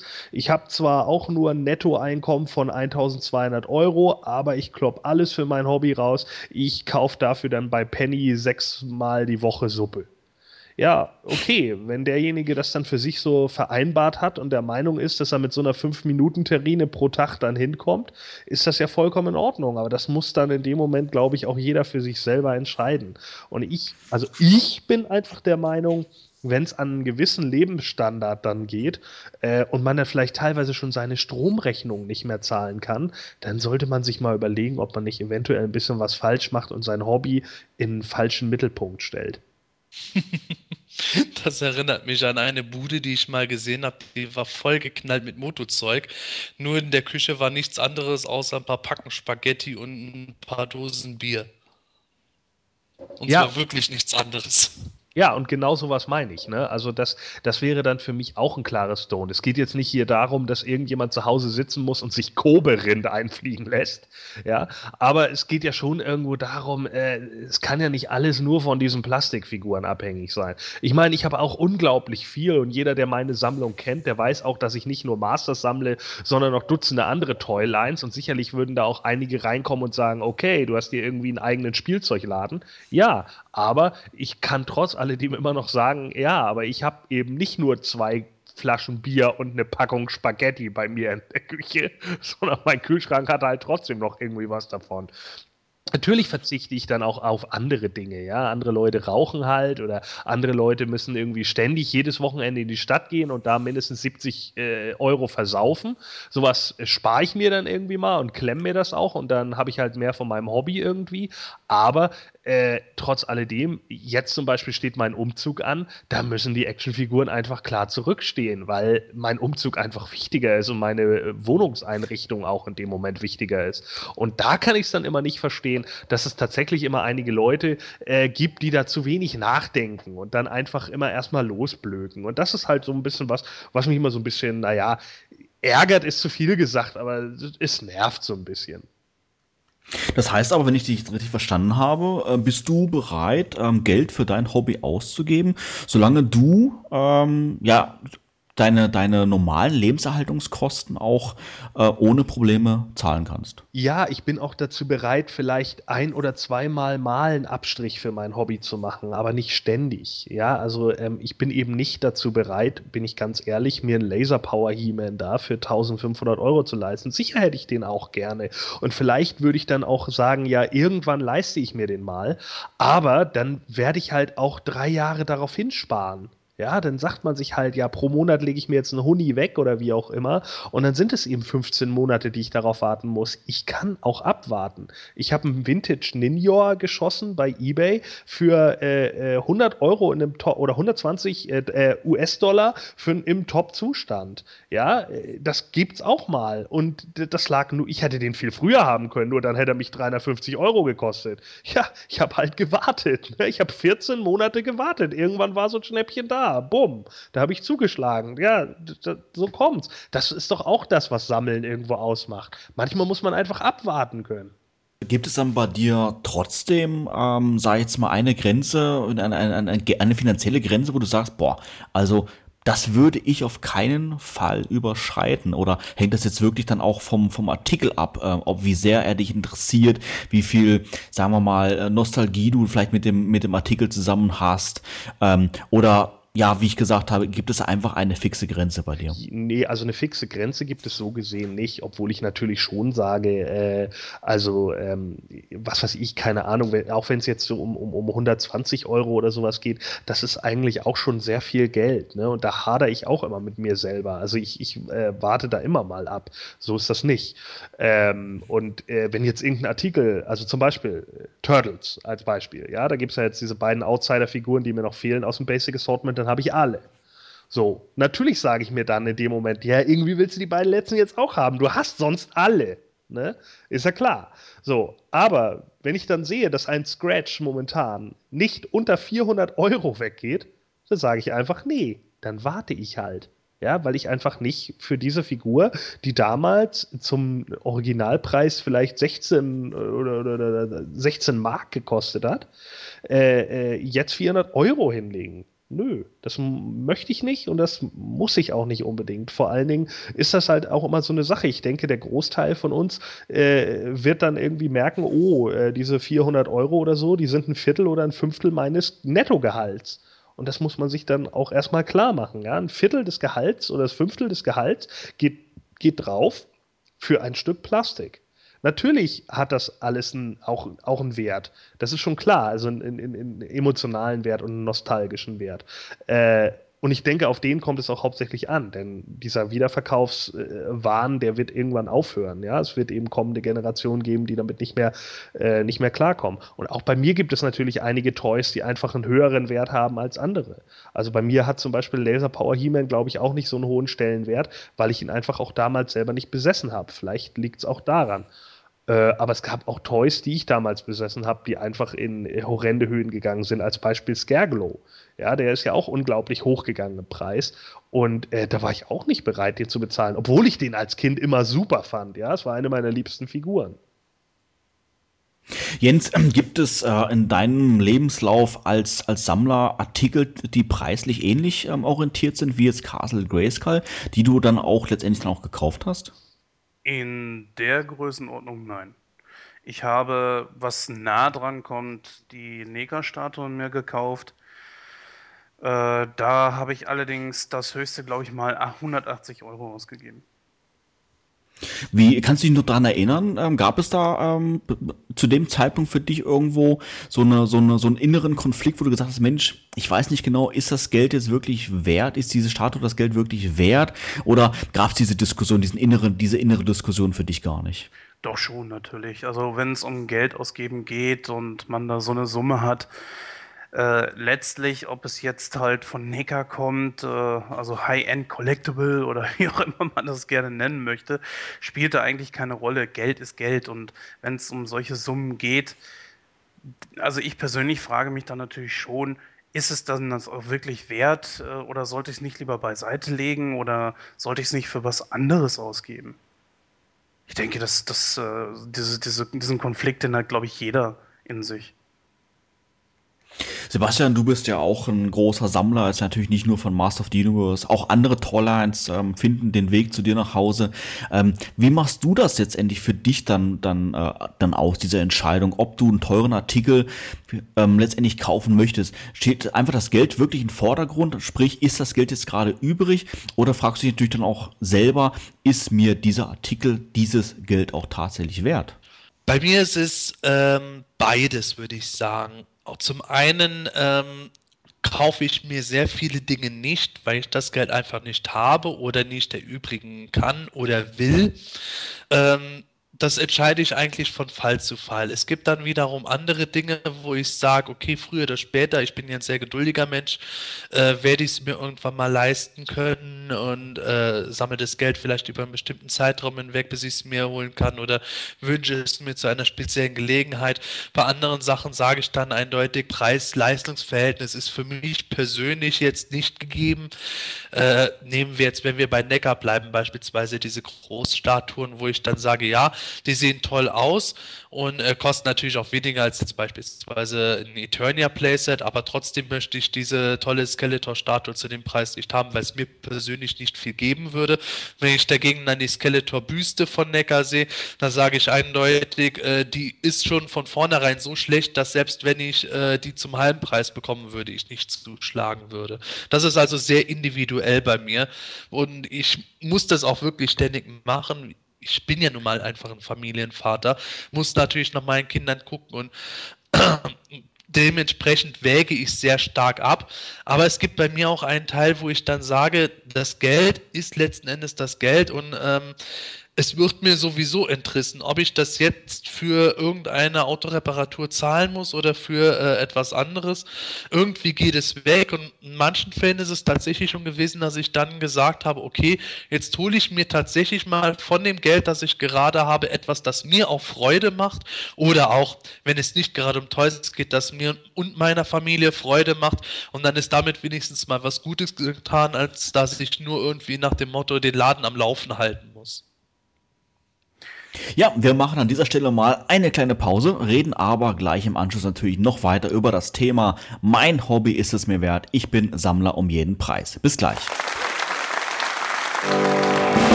Heute startet Planet Eternia einen Aufruf an euch, die Fans, bezüglich unseres Planet Eternia Lexikons. Das Lexikon war bisher immer frei editierbar und für unsere Gemeinschaftszwecke gestaltbar. Das wird natürlich auch in Zukunft so bleiben. Wir sind jedoch auch weiterhin auf der Suche nach Fotos, da gerade dieser optische Aspekt eine Menge des Lexikons ausmacht. Deshalb hier ein Aufruf an euch als Fans. Wenn ihr eine Digitalkamera besitzt und Fotos von den Sachen aus eurer Sammlung machen könnt, die vielleicht in unserem Lexikon noch fehlen, seien es Figuren, Zubehör, Verpackungen oder von ähnlichem, egal zu welcher Actionfiguren-Serie in unserer Liste, dann schickt uns diese zu. Wir werden sie dann im Lexikon einfügen. Dank einer neuen Funktion im Lexikon ist es jetzt auch möglich, den Spender des Bildes direkt anzugeben und per Link auf sein Profil und seine Sammlung zu verweisen. Ihr werdet also als Spender vermerkt. Solltet ihr lieber anonym spenden wollen, ist das natürlich auch möglich. Wir hoffen auf viele Zusendungen, damit wir ein noch besseres, umfangreicheres Lexikon gestalten können. Schickt also eure Bilder an die E-Mail-Adresse lexikon at planeteternia.de. Wir werden sie dann umgehend einfügen. Solltet ihr Fragen oder Anregungen haben, könnt ihr diese an dieselbe E-Mail-Adresse senden. Oder aber an mich als Ansprechpartner unter meinem Profil The Formless One per Private Message oder E-Mail. Wir kümmern uns dann schnellstmöglich um eure Fragen.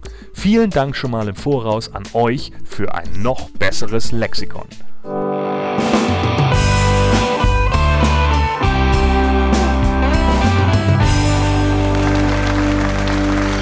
Die Themenlounge. Nerds im Detail. Herzlich willkommen zurück in der Themenlounge. Wir sprechen heute ja über das Thema Mein Hobby ist es mir wert. Ich bin Sammler um jeden Preis. Ja, Sebastian, du hast ähm, gerade vor der Pause gesagt, dass man sich hier und da natürlich auch mal selber ruhig auch mal was gönnen kann. Vielleicht auch, wenn es ein bisschen teurer ist. Jens, bist du der gleichen Meinung?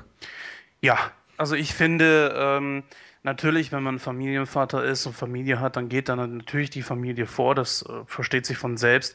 Aber man ist natürlich auch noch ein Individuum und ich hatte das vor ein paar Jahren mit der 2000X Toyline. Ich habe da vor eBay gestanden, habe mir gedacht, ah, du musst hier noch Rechnungen bezahlen etc. pp. Und meine Freundin hat dann zu mir gesagt, ach komm, gönn es dir doch einfach mal. Und dann habe ich es auch einfach getan und ich habe es damals auch nicht bereut. Und ich denke, manchmal braucht man auch selbst ein bisschen Honig für die Seele. Ja, ich denke, sowas steht auch außer Frage. Also ähm, äh, das, das sollte man auch, äh, glaube ich, nicht weglassen. Ich meine, andere Leute kaufen sich irgendwelche Playstation-Spiele und wieder andere schrauben lieber an ihrem Auto rum und kaufen sich da den x-ten Satz Radkappen oder Felgen oder hast du nicht gesehen oder lassen ihren Wagen tiefer legen oder lassen sich einen dritten Auspuff setzen. Und äh, ich habe hier in der Nachbarschaft zwei Jungs, die schrauben jeden Tag an ihren Autos rum und haben da tierischen Spaß dran. Und ich denke mir, ja gut, dann sollen sie das machen. Und die geben dafür dann ihr Geld aus und haben die dicksten Autoanlagen und alles Mögliche, ja. Das ist ja auch vollkommen in Ordnung. Und ich investiere eben mein Ding da rein. Und es gibt, wie gesagt, eben andere Leute, die investieren ihr Geld in Zigaretten und finden das toll, wenn sie jeden Tag rauchen können und es macht ihnen Spaß. Ja? Oder vielleicht noch härtere Sachen. Und äh, das muss ja dann auch in, in dem Moment eigentlich jeder selber entscheiden. Ich meine, wir sind mittlerweile eigentlich alle, ich denke mal so, der Großteil der Podcast-Zuhörer ist so im 30. Lebensjahr oder älter. Das heißt also, äh, die, die sind alle alt genug. Die müssen schon irgendwie äh, in meinen Augen so langsam wissen, was sie machen im Leben und wo sie hinwollen. Ich glaube aber nicht, dass es zwangsläufig nur davon abhängt, ob man jetzt irgendwie Familie hat oder nicht. Also ich habe auch meine Rücklagen. Ich habe mir auch Sachen zurückgelegt und ich bin auch der Meinung, irgendwie für die Zukunft sollte immer noch ein bisschen was da sein. Und äh, ja, es muss natürlich jeder selber wissen, ob man irgendwie äh, für immer in einer Einzimmerwohnung leben will und, und äh, gar nichts mehr, sich gar nichts anderes mehr leisten kann, nur um, um seine Sam seinen Sammlerstatus hochzuhalten. Äh, das wäre jetzt ein Extrem, ne? Oder ob man eben ganz davon wegkommt und sagt, nö, das interessiert mich jetzt alles nicht mehr, Moto ist scheiße, äh, ich will überhaupt nichts mehr sammeln, weil das hat mein Leben irgendwie versaut. Also ich glaube, das ist wie mit allem, man muss einfach den Mittelweg finden. Ja, das ist doch, weiß ich nicht, nicht zu viel Salz, nicht zu wenig.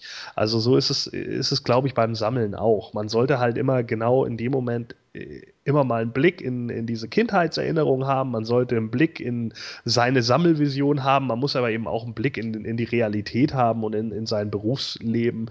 Und da muss man, da, und auch in, in das Privatleben. Und da muss man dann eben gucken, was passt irgendwie wohin und äh, wie kommt man selbst damit irgendwie klar. Und ich glaube, wenn man den Ausgleich geschafft hat, einigermaßen zumindest, das klappt natürlich nicht immer. Das ist klar, mal schwankt es ins eine, mal schwankt es ins andere, aber ich glaube, diesen Mittelweg, den muss man halt einfach finden. Ansonsten wird das einfach nichts. Gerade dieses Gönnen-Prinzip ist aber auch was, wo ich manchmal gerade bei Leuten, die nicht nur für sich selbst, sondern auch für sagen wir, Familienmitglieder die Verantwortung auch finanziell mittragen, etwas ist, das äh, manchem schwerfällt. Ich habe es bei mir selbst auch immer wieder mal erlebt gehabt, so ähnlich wie Jens es auch gesagt hat, wenn ich mal irgendwie Lust hatte, mir in dem Sinne was zu gönnen, dass ich dann lange überlegt habe, und wenn es auch nur ein sehr kleiner Betrag war, äh, gebe ich das jetzt aus oder äh, lade ich von dem Geld lieber meine Kinder irgendwie auf ein Ei sein oder sowas hypothetisch nach diesem Motto. Und bei manchen Leuten habe ich manchmal etwas das Gefühl, wenn man gerade auch den Hintergrund kennt, dass da auch eine Familie ist, die ernährt werden will und die finanzielle Situation jetzt auch nicht so ist, wo man sagt, oh, das ist ein wohlhabender Haushalt, dass die Person auch eher dazu tendieren, sich etwas nicht zu gönnen, selbst wenn sie es gerne würden. Und dann manchmal aber auch äh, dazu übergegangen wird, Sachen, die man äh, normalerweise ganz gut finden würde, sich vielleicht auch selbst etwas schlechter zu machen, um vielleicht dann auch äh, eher sich selbst dafür einen guten Grund liefern zu können, warum man es eben doch nicht kauft. Oder wie seht ihr das? Naja, in einem sozial logischen Haushalt sicherlich schon. Andererseits kann ich auch dagegen sagen, äh, aus meiner Arbeit jetzt in der Fachklinik, wo wir ja immer wieder ähm, äh, Kinder haben, äh, auch aus, aus Scheidungsfamilien und wie auch immer, ähm, kriege ich es auch oft genug mit, dass äh, sich da die Eltern äh, mehr Dinge gegönnt haben, als für ihre Kinder da zu sein. Also das gibt auch immer zwei, zwei äh, Seiten. Ja, es gibt da auch äh, äh, dann die Eltern, die die ganze Zeit irgendwie nur genauso weitergelebt haben wie vorher. Sie hatten halt nebenbei ein Kind. Ja, und das ist demzufolge natürlich dann komplett verwahrlost und äh, rafft eigentlich gar nicht mehr, was bei ihm äh, gerade los war. Bei dir ist es jetzt anders. Du denkst eben sozial logisch und du denkst sozial verträglich und sagst einfach, nee, meine Kinder sind halt in diesem Moment wichtiger als äh, ja, mein eigenes Hobby. Das steht jetzt erstmal hinten an. Immerhin ist das auch irgendwie mein Fleisch und Blut und ich habe mich darum zu kümmern. Aber glaub mir, das denken nicht alle. Und es gibt genügend, die nicht so denken. Ja, natürlich. Was ich, was ich jetzt eben gemeint habe, ist ja, dass man diesen Spagat findet. Zum einen zwischen dem, dass man äh, seiner Familie etwas gönnt, aber auch sich selbst dabei nicht vergisst. Da, wie du sagst, es gibt natürlich den Fall, wo die Leute rein nach egoistischen Motiven gehen und äh, die Kinder sind halt im Grunde auch irgendwo da, aber da muss man sich nicht wirklich drum kümmern. Und umgekehrt habe ich aber auch manchmal äh, das Gefühl gehabt, bei anderen Sammlern, nicht auch, nicht auch nur zwingend Motu-Sammler, sondern generell so Actionfiguren, DVDs, was auch immer, dass es manche gibt, die dann, wenn sie eben Verantwortung für andere mittragen, dann äh, sich selbst dabei schneller verlieren. Bei der Schwägerin meiner Freundin ist es zum Beispiel so, äh, die haben vier Kinder. Ähm, letztlich war es einmal so, dass äh, zwei von den Kindern wurden von meiner Freundin abgeholt und die anderen beiden, die waren dann äh, bei der Schwester. Sprich also, ähm, die, ihre Schwägerin hätte eigentlich für sich Zeit gehabt. Was hat sie gemacht? Geputzt. Ähm, Sie ist also so sehr darauf, ähm, so sehr auf ihre Kinder fixiert gewesen und hat keine eigenen Hobbys gehabt oder so, dass in dem Moment, wo man ihr das einmal weggenommen hatte, sie dann eigentlich nicht mehr wusste, was sie überhaupt machen sollte. Und das fand ich ehrlich gesagt sehr schade. Natürlich, klar, die Kinder sollten immer im Vordergrund stehen. Ist auch ein sehr sensibles Thema und ähm, aber das, man sollte irgendwo auf einem gewissen Level sich selber nicht vergessen. Sprich also sich vielleicht mal ein Hobby anschaffen und äh, da auch bisschen versuchen, sich einzubringen und ja, sich selbst einfach etwas zu gönnen und nicht immer nur zu sagen, aber ich muss ja hier und ich muss ja da. Wenn es natürlich nicht geht, finanziell oder so, dann ist natürlich klar, da sagt auch keiner was. Ich finde es halt eben nur schade, dass äh, ähm, ich meine, jeder braucht irgendwo mal was. Und jeder hat Wünsche und Bedürfnisse. Und so Kleinigkeiten wie eine Figur oder was auch immer, wenn man sich finanziell leisten kann, ist das meiner Meinung, sollte man das auch tun.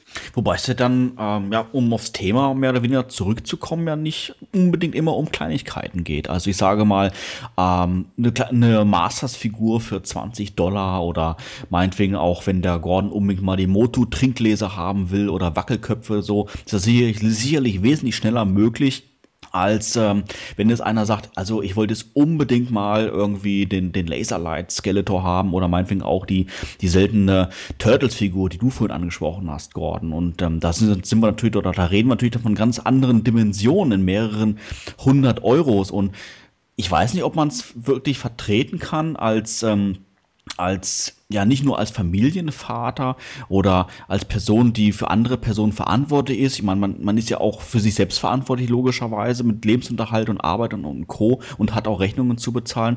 Ob man dann wirklich noch davon sprechen kann, sich einfach mal eine Kleinigkeit, das ist der springende Punkt, eine Kleinigkeit zu gönnen, auch wenn die halt mal 300 oder 400 Euro kostet. Das ist ja dann dieser Individualfall.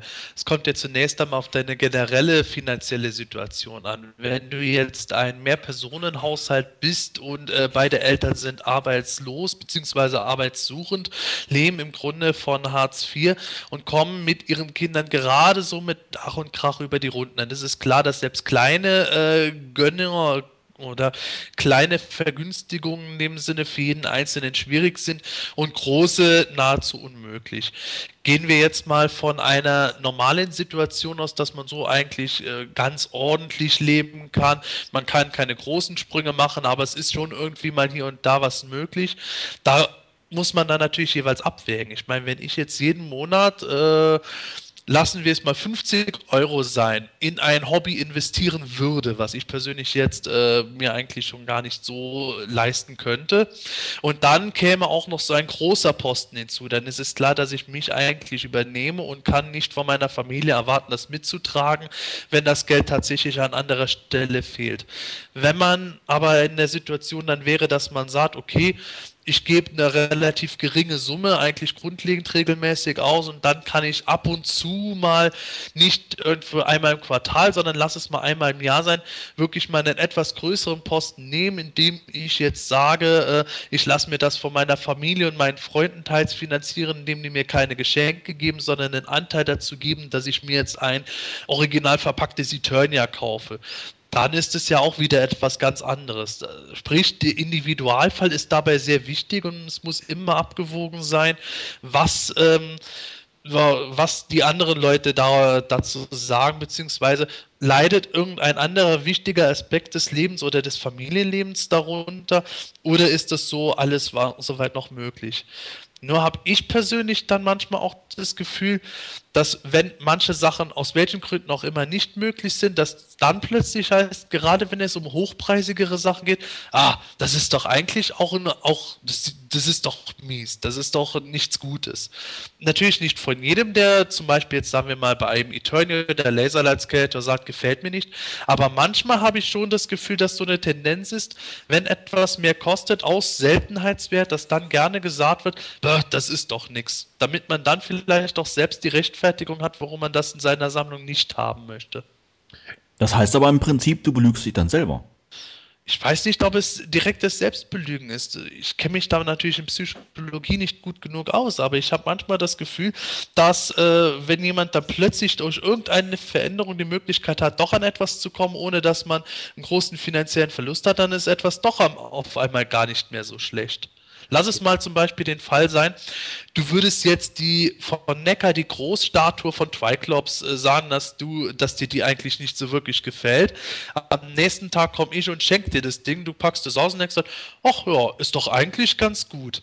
Dann, dann weiß ich nicht, ob es nicht auch damit zusammenhängt, dass du selbst nicht das Geld dafür ausgegeben hast. Ja, sicher. Äh, natürlich gibt es da auch eine Form von Validierung irgendwie, dass man mit seinem inneren Ich einfach abwägt, okay, ähm, vielleicht sich das auch ein bisschen schlecht redet, um äh, damit klarzukommen, dass man das jetzt nicht besitzen wird. Ja, also das, äh, das geht ist in vielen Bereichen des Lebens so. Ist ja nicht nur beim Sammeln so, sondern äh, natürlich sagen sich dann auch viele Leute, 50.000 Euro gebe ich doch hier nicht aus für ein Auto. Trotzdem hätte keiner ein Problem damit, einen Mercedes zu fahren. Ja, weil ich bin, ich bin auch schon im Mercedes meines Onkels gefahren und kann einfach sagen, die Dinger sind super komfortabel und ich saß selten in einem Auto so gut wie in dem Wagen trotz alledem kann ich mir das jetzt nicht mal eben so erlauben. Ja, das so realistisch muss man dann halt einfach sein. Und ähm, naja, das, das gehört dann halt vielleicht auch so ein bisschen mit dazu, dass man sich dann manchmal eben so ein bisschen schlechter redet, als es eigentlich ist, äh, um ja, um damit eben mehr klarzukommen äh, ich kenne auch Sammler, die waren ja auch genau wie ich Komplettsammler, die, die mochten äh, die teuersten Figuren wirklich nicht aber wollten sie halt haben, weil sonst die Sammlung unkomplett ist, was ich auch nachvollziehen kann. Und haben auch die ganze Zeit gesagt, ja, oh, das Scheißding und so. Eigentlich will ich es ja schon haben für die Sammlung, aber der sieht auch noch so scheiße aus und so, ja. Da denkt man sich dann auch, ja, äh, ne, das kommt dann halt immer drauf an. Äh, welchen Anspruch hat man da? Möchte man wirklich alles haben, etc. Mir fehlt jetzt aber bei Captain Planet auch immer noch der Captain Planet mit dem Meteor. Eigentlich kann ich auch nur sagen, es ist nur eine billige Captain Planet Variante mit einem ziemlich hässlichen Meteor dabei. Trotzdem will ich ihn in meiner Sammlung haben, sie ist unkomplett. Würdest du dann auch äh, zum Umkehrschluss von dem, was ich vorhin gemeint habe, äh, dann auch sagen, dass es auch passieren kann, dass wenn du weißt, etwas äh, kostet viel beziehungsweise ist selten, dass dir das dann vielleicht besser gefallen würde, als wenn es äh, nach dem Motto auf der Straße liegen würde? Ja, es hat natürlich teilweise schon äh, diesen, diesen Anklang, klar. Ansonsten würden Picasso-Bilder heute nicht bei jedem irgendwie diesen Aufschrei erzeugen. Ja, ich kenne genügend Leute, die einfach sagen, ich finde die Bilder von Picasso hässlich. Aber äh, trotz alledem sagen viele dann trotz, ne, oh mein Gott, das Ding ist so selten, das ist viel Geld wert. Man weiß ja irgendwie, was der Gegenwert ist. Und genau darum geht es ja im Endeffekt auch. Es geht ja oftmals dann auch nur darum, was für einen Gegenwert man da hat und dass man in Anführungsstrichen so eine Art Art Heiligen Gral hat. Also, äh, weiß nicht, ich habe ja jetzt zum Beispiel den Captain Pollution auch bei Captain Planet, der ist ja auch so eine Art Heiliger Gral bei Captain Planet, weil es den so selten gibt einfach. Und äh, da bin ich natürlich auch stolz, dass ich den hier liegen habe. Obwohl ich natürlich da auch sagen muss, mir gefällt die Figur auch ganz gut. Ne? Die sieht eigentlich auch ziemlich cool aus, sie ist ganz gut designt und so. Aber es gab natürlich auch schon so Bereiche, wo ich einfach gesagt habe, oh, es ist schon ganz cool, dass ich eine Figur mal, äh, die, die eigentlich selten ist, recht billig geschossen habe, obwohl ich sie eigentlich gar nicht so spektakulär finde. Sprechen wir jetzt hier vielleicht auch schon von Statusobjekten? Ein Stück weit vielleicht, ja. Also äh, natürlich ist das, äh, ist das so. Ich meine, beim Sammeln geht es ja auch manchmal um den Wettbewerb. Ja, ich weiß ja, dass ich zum Beispiel, ich bin auf zwei äh, internationalen Foren noch unterwegs und äh, da wird ja mittlerweile schon von Team Germany gesprochen. Ja, und da heißt es dann ja immer, wenn ich irgendwie was gepostet habe und was gefunden habe oder so, dann heißt es, äh, ah, da ist wieder was ins Team Deutschland gewandert. und das ist natürlich schon ganz witzig so, wenn man dann gegen Team Kanada antritt und dann Team Kanada einfach mal einen Arsch treten kann oder zeigen kann, nee, wir haben einfach die besseren Sachen. Das ist dann schon mal lustig, aber das sehe ich jetzt nicht so auf dieser total kompetitiven Ebene, sondern da geht es mir wirklich schon äh, eher so um den Spaß an der Sache. Ne? Das ist für mich dann wieder sowas, wo ich mich manchmal schwer tue. Also beiderseitig, so diese Extreme, wenn jemand halt äh, sich nach dem Motto etwas schlecht redet, weil er es sich nicht leisten kann, oder wenn jemand etwas äh, besser macht, als es ist, weil er es sich leisten kann. Bei mir ist eigentlich immer der Artikel selber im Vordergrund. Natürlich wiege, wäge ich auch jeweils ab, ob mir das jetzt wert ist, aber auch wenn mir jetzt persönlich ein Laser Power Hime nicht die 600 Öcken wert ist, die er momentan kostet, es ist trotzdem eine Figur, von der ich dann eine, eine gewisse Meinung habe, so und so bis, der, bis zu dem Grad finde ich ihn gut, bis zu dem Grad finde ich ihn aber nicht gut. Und äh, manchmal vermisse ich das bei, bei den Leuten, wo ich das Gefühl habe, so dass, dass der monetäre Wert äh, etwas ähm, den ideellen Wert des Artikels überschattet. 600 Öcken aber auch nur lose, oder? Ja, ich bin mit dem Preis jetzt nicht so bewandert. Ich meine, ich habe ja nur Laserlight Skeletor, den habe ich damals auch wirklich gewollt, bevor ich überhaupt wusste, wie teuer der überhaupt ist, weil der mir gut gefallen hat. Und dann habe ich ihn ja für 200 D-Mark damals noch gekriegt und äh, bin heute noch dankbar darüber, weil das ja am Ende doch ein Schnäppchen war. Ist aber bis heute einer der teuersten Artikel, die ich jemals gekauft habe. Und äh, das ist dann was, wo ich dann gesagt habe, für mich ist da der ideelle Wert im Vordergrund gewesen. Okay, ich war jetzt bereit, das Geld auszugeben. Zu dem Zeitpunkt habe ich auch noch keine äh, familiäre Situation gehabt, wo ich gesagt hätte, ich kaufe jetzt lieber ein, neues Kinderbett als diese Figur oder sowas. Da konnte ich es mir wirklich noch locker leisten. Aber bei anderen Leuten wiederum ist es halt immer irgendwie so komisch, wo ich dann das Gefühl habe, die Figur selbst steht gar nicht im Vordergrund, sondern nur das, was äh, monetär hinter der Figur eigentlich steht. Ja, aber das ist ja bei vielen Sammlern so. Also ich meine, das ist ja nicht nur bei, bei Actionfiguren-Sammlern so, sondern das, das geht ja aus dem Briefmarkensammeln und äh, etc. hervor. Ja, äh, ich meine, die blaue Mauritius, das ist keine hübsche Briefmarke. Tut mir leid. Also das Symbol ist nicht besonders einfallsreich und, und generell ist, ist diese Abbildung auch nicht grandios.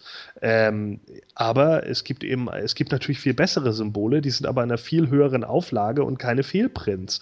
Und demzufolge sind die Dinger natürlich viel mehr wert. Und gerade aus der Zeit, als Briefmarken oder Münzen gesammelt wurden, wo man wahrscheinlich auch nicht so viel hatte, da war dann auch der monetäre Wert irgendwie viel mehr im Vordergrund.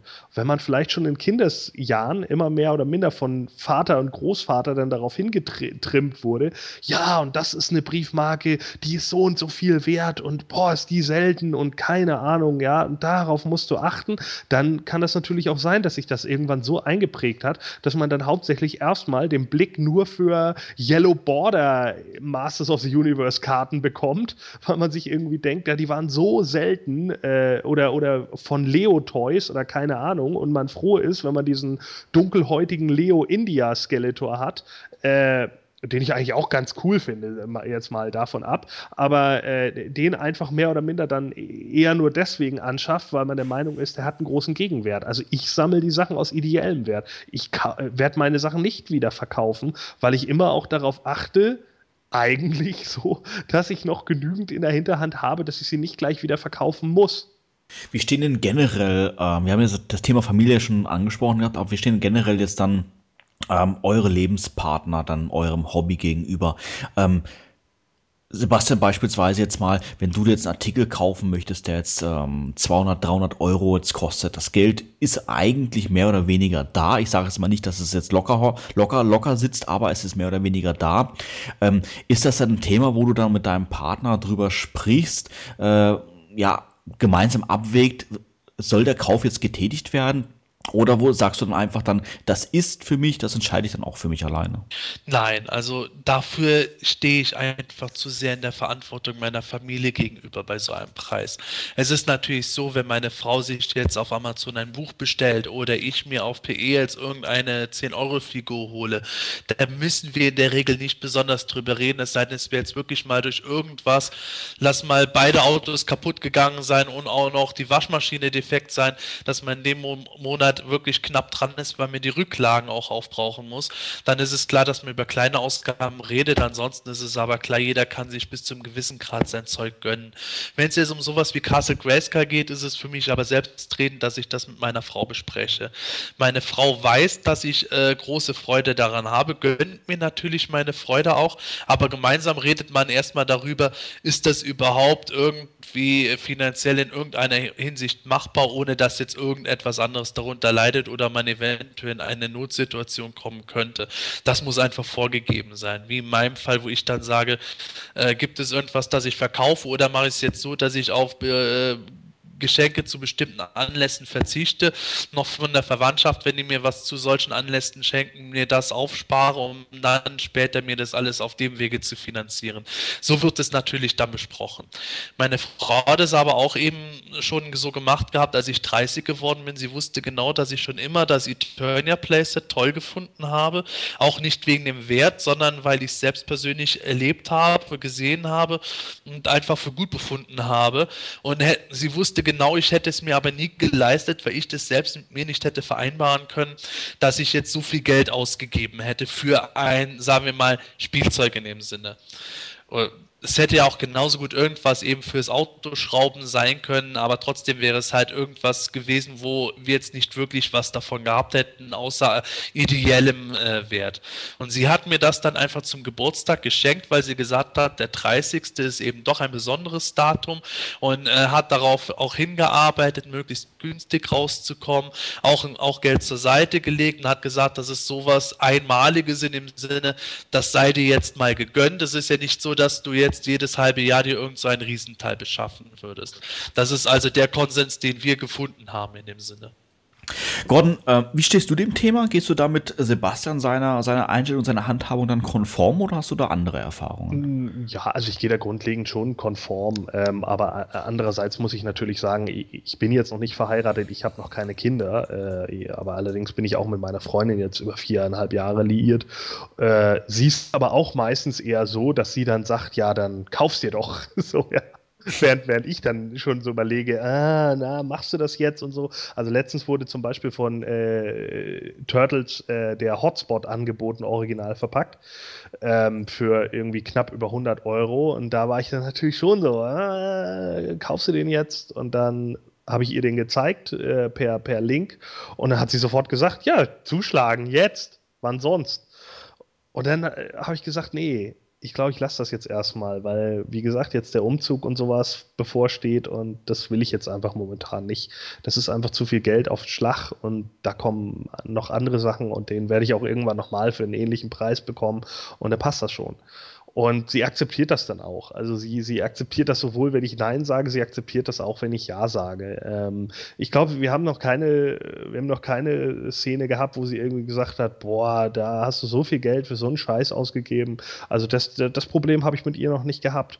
Äh, natürlich hat sie auch einige Figuren, die sie eher favorisiert, weil sie irgendwie sagt, die sind detailreicher und die sehen besser aus und andere findet sie eher langweilig aber äh, so von diesem ja, Preis-Leistungs-Verhältnis oder überhaupt generell dem Preisverhältnis, da habe ich, glaube ich, mit ihr noch nicht einmal irgendwie einen Streit gehabt. Und meistens war es eher so, dass sie dann gesagt hat, ja, mach's, anstatt zu sagen, nee, lass mal. Kommt da aber vielleicht auch der Faktor mit rein, dass sie eben selbst auch äh, Gefallen an Figuren hat und eben äh, das besser nachvollziehen kann als äh, ein Lebenspartner oder eine Lebenspartnerin, die vielleicht überhaupt nichts mit dem Hobby oder der Privatbeschäftigung, welcher Art auch immer, anzufangen weiß?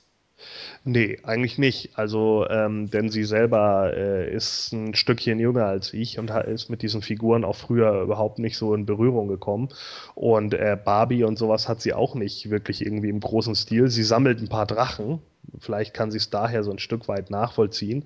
Aber das ist jetzt auch nichts irgendwie was, was äh, in, in einer Größenordnung wäre, dass das überhaupt nicht mehr überschaubar sei. Von daher kann ich das nicht sagen. Natürlich äh, habe ich auch Frauen kennengelernt und war auch schon mal mit Frauen liiert, die wahrscheinlich, äh, wenn ich jetzt so rückblickend bedenke, eher skeptisch meinem Hobby eingestellt gewesen wären oder so. Sowas wird es natürlich immer geben. Ja, ich glaube, ich wäre auch irgendwie skeptisch eingestellt.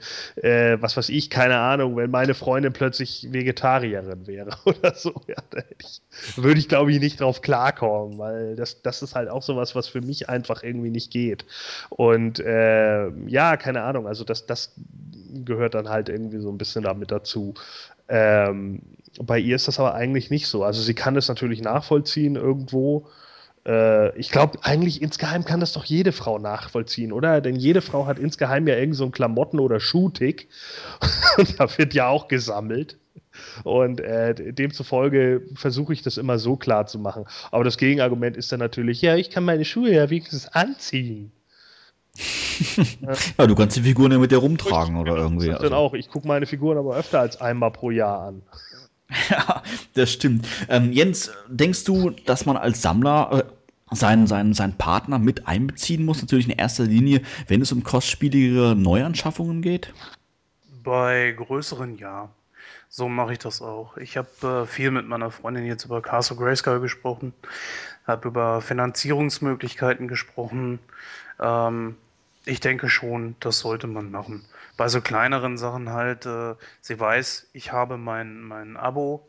Jedes Mal im Juli, wenn, wenn das neue Abo ansteht, frage ich sie, wie sieht's aus, was meinst du, wollen wir, äh, kann ich. Und äh, dann wägen wir ab und ja, damit ist das Ding dann natürlich auch gegessen. Dann kriege ich automatisch meine Figuren und das ist halt eben so eine, so eine Sache. Erstmal muss es natürlich jeder für sich selbst wissen, aber ich finde schon bei so solchen Sachen, die auf äh, langfristig äh, dann aufgebaut sind, wie ein Abo oder sowas Teures wie Castle Grayskull, ja, finde ich schon, sollte man machen. Wenn ich jetzt nebenher mal irgendwas kaufe, wie was weiß ich, ein, äh, sitze am, am 15. bei Matti vom Rechner und kaufe mir zusätzlich jetzt noch so, so ein äh, Weapons Pack, dann, dann mache ich das. Da wird auch nicht großartig drüber gequatscht, sondern das mache ich dann einfach. Ja, Manuel, wie ist das denn bei dir? Ja, also im Grunde ähm, stimme ich euch natürlich zu. Also ähm, ich bin ja selber ja auch äh, Familienvater und äh, verheiratet und sowas alles. Und das gilt für mich natürlich, geht es vor, ganz klarer Fall. Ähm, ich weiß natürlich, welche laufenden Kosten ich habe pro Monat und äh, pro Jahr und sowas alles. Und demzufolge schaue ich natürlich auch, dass das Geld auch dann äh, ja immer parat ist, wenn es dann auch wirklich dann gebraucht wird.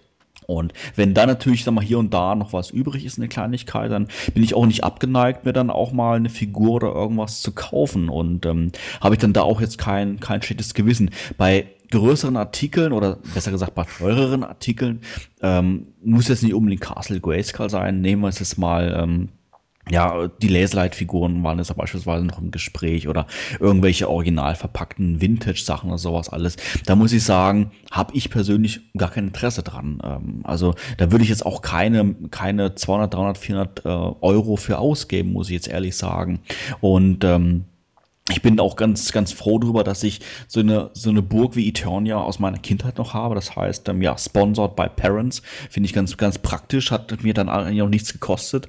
Aber wenn ich sie nicht hätte, ich denke, ich würde sie mir nicht kaufen. Also da wäre ich doch ein Stück weit irgendwo, irgendwo zu geizig zu, weil ähm, ich, ich mag diese Artikel, ich liebe diese Artikel natürlich, und, ähm, ähm, aber es ist nicht so, dass ich sie mir dann jeden Tag 30 Mal anschauen würde, rauf und runter, aus jedem, aus jedem Winkel, um für mich persönlich sagen zu können, okay, das ist es mir jetzt auch wert, dass ich dann diese, diese mehreren hundert Euro dafür ausgegeben habe. Und ähm, wenn ich es so mache, wie ich es normalerweise mache. Heißt, ich sitze jetzt, wie jetzt beispielsweise jetzt im, im Aufnahmeraum, ich sehe die verschiedenen äh, Sachen jetzt hier rumstehen, wie jetzt beispielsweise das Eternia. Ich nehme das, ich nehme die Burg wahr, aber eher unbewusst. Und dafür ist mir das dann einfach, einfach zu teuer, dass ich dann da 300 oder 400 Euro einfach für ausgebe. Heißt, ich habe eine relativ niedrige persönliche Grenze, wo ich sage, okay, das bin ich bereit für meinen für mein Hobby auszugeben. Und ähm, alles, was, was teurer ist, ähm, ich weiß nicht, ähm, wenn ich, wenn das Interesse wirklich riesengroß wäre, ob ich es ob ich's mir dann überlegen würde. Aber es ist einfach so, dass, ähm, dass das Interesse bei mir aufgrund des Preises einfach schon nicht so groß ist, dass ich wirklich tagelang darüber nachdenke und sage, Mensch, ich muss das Ding unbedingt haben. Muss ich nicht. Also ja, das sehe ich aber ähnlich, muss ich sagen. Äh, ist bei so teuren Artikeln wege ich da auch ab und sage mir, hm, es ist schon irgendwo totes Kapital. Muss ich ganz ehrlich gesagt dann auch sagen. Manchmal gehe ich jetzt zum Beispiel an meinem Bronze King vorbei und sage mir so, hm, der steht hier die ganze Zeit rum. Du drückst nicht mehr aufs Knöpfchen, es macht keinen I have the power. Hm, ob das das in dem Moment dann auch wirklich wert ist. Ähm, wie ich ja anfangs schon sagte, ist, ähm, wenn ich daran noch Spaß habe, okay. Aber es sollte dann auch wirklich dann so sein, dass du öfter dran vorbeigehst und denkst so, ja, das ist wirklich sowas von ein tolles Design, das ist einfach genial und nur allein vom Angucken habe ich schon einfach Spaß daran. Dann finde ich, dann hat das auch äh, Hand und Fuß und dann sollte man sich das doch noch kaufen, wenn man es sich leisten kann. Ansonsten sollte man sich sowas schon überlegen. Ich fand da auch Gordons Einwand mit ähm, von Briefmarken bis zu Bildern von Picasso ganz gut, mhm. weil ich festgestellt habe, dass ich ähm, Figuren als eine Art Kunstform auch mittlerweile sehr stark sehe. Ich habe mich lange mit meiner Frau darüber unterhalten, dass ich gesagt habe, also irgendwo, klar, Masters, da ist auch ein Teil Nostalgie und Kindheit mit dabei, aber ich bin ja nicht nur ein äh, interessiert an Masters, sondern da kommt vieles zusammen, was ich auch an anderen Reihen im Vereinzelten immer wieder gut finde. Und da sind wir eigentlich drauf gekommen, dass, äh, wenn ich jetzt nicht gerade Actionfiguren-Fan wäre, ich höchstwahrscheinlich äh, an Bildhauerei auch äh, gefallen hätte, so wie sie an ähm, äh, gemalten Gemälden. Und ähm, es ist tatsächlich dann so, dass ich starken Gefallen daran habe, diese Ästhetik von den äh, Artikeln mir dann anzuschauen und zu betrachten.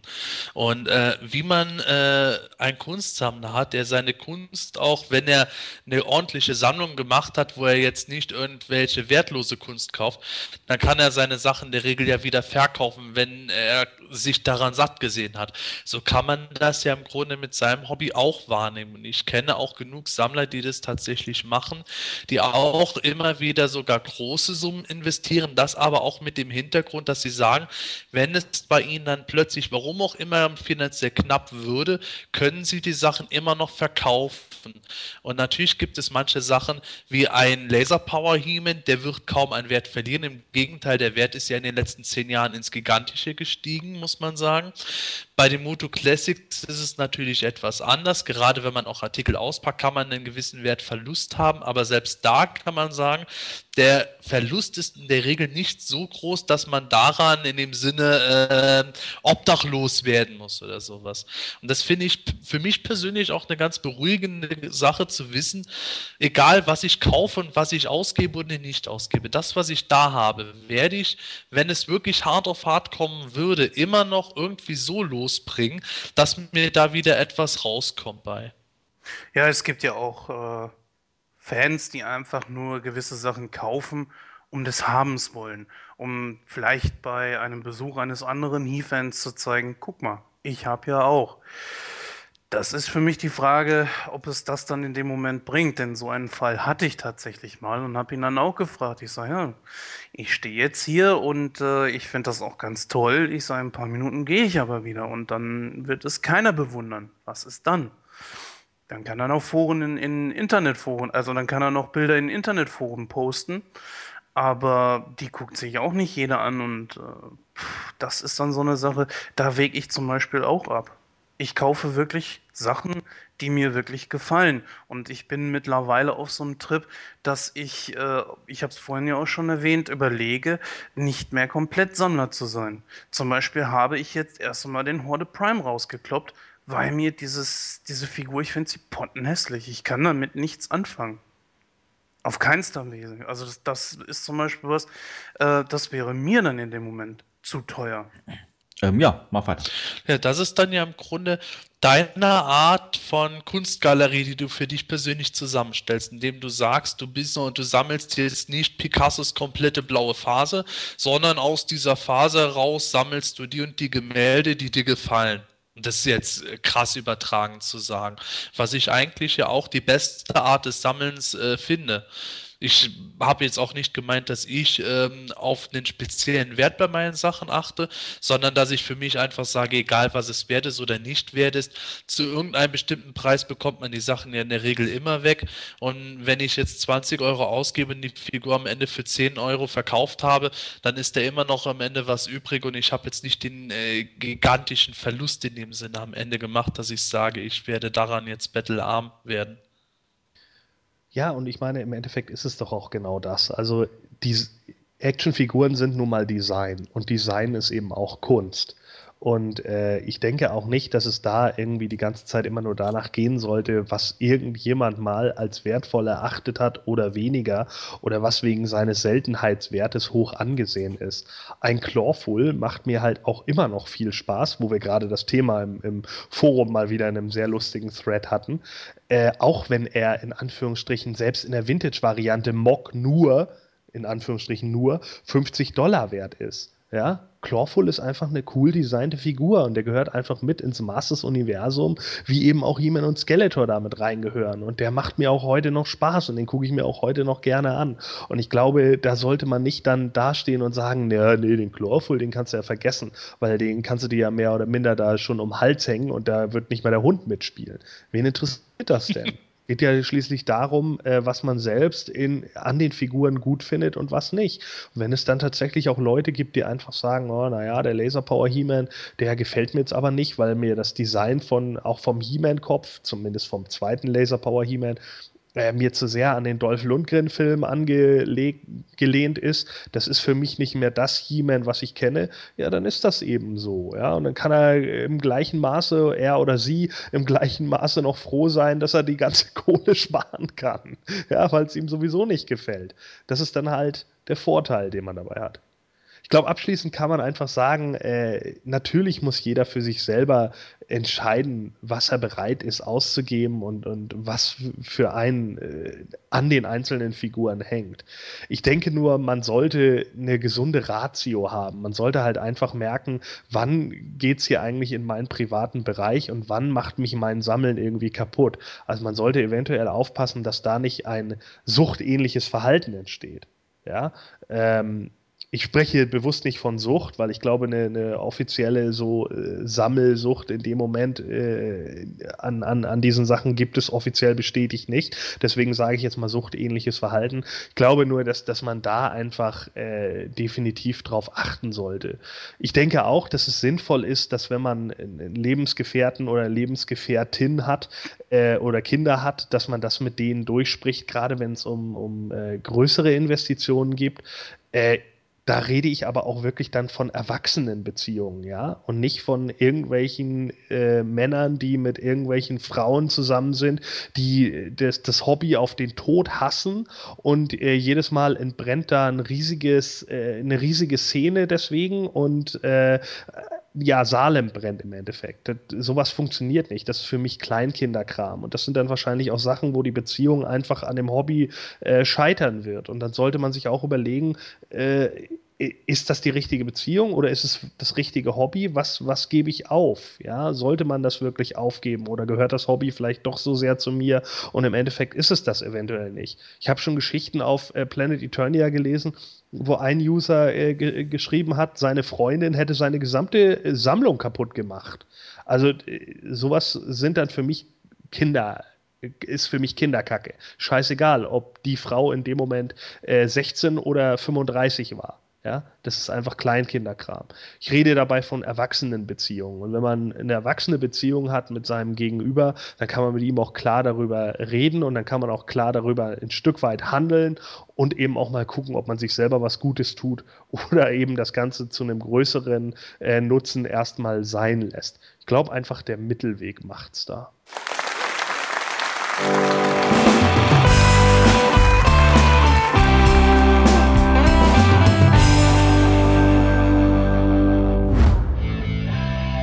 Hat dir diese Ausgabe vom Himalischen Quartett gefallen? Dann unterstütze jetzt unseren Podcast mit deiner Bewertung und deinem Kommentar. Nachdem du in iTunes das Himanische Quartett aufgerufen hast, kannst du uns über die angedruckte Sternchenleiste deine Bewertung zukommen lassen und den Podcast direkt im Anschluss auch kommentieren. Jedes positive Feedback hilft dem Quartett, seine Position in iTunes zu verbessern, um noch mehr Fans und interessierte Zuhörer zu erreichen. Vielen Dank für deine Unterstützung. You have the power.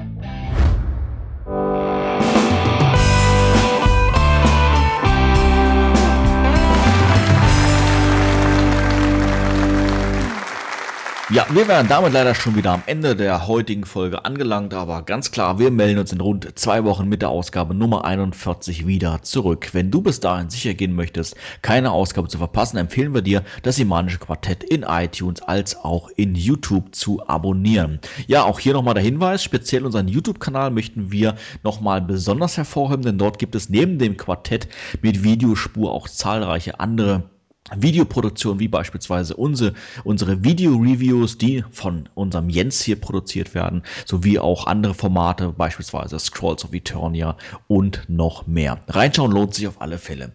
Ja, bei uns zu Gast war Jens Behrens, aka Nightstalker. Vielen herzlichen Dank für deinen Besuch. Ja, ich habe zu danken und vielleicht melde ich mich auch irgendwann mal wieder an.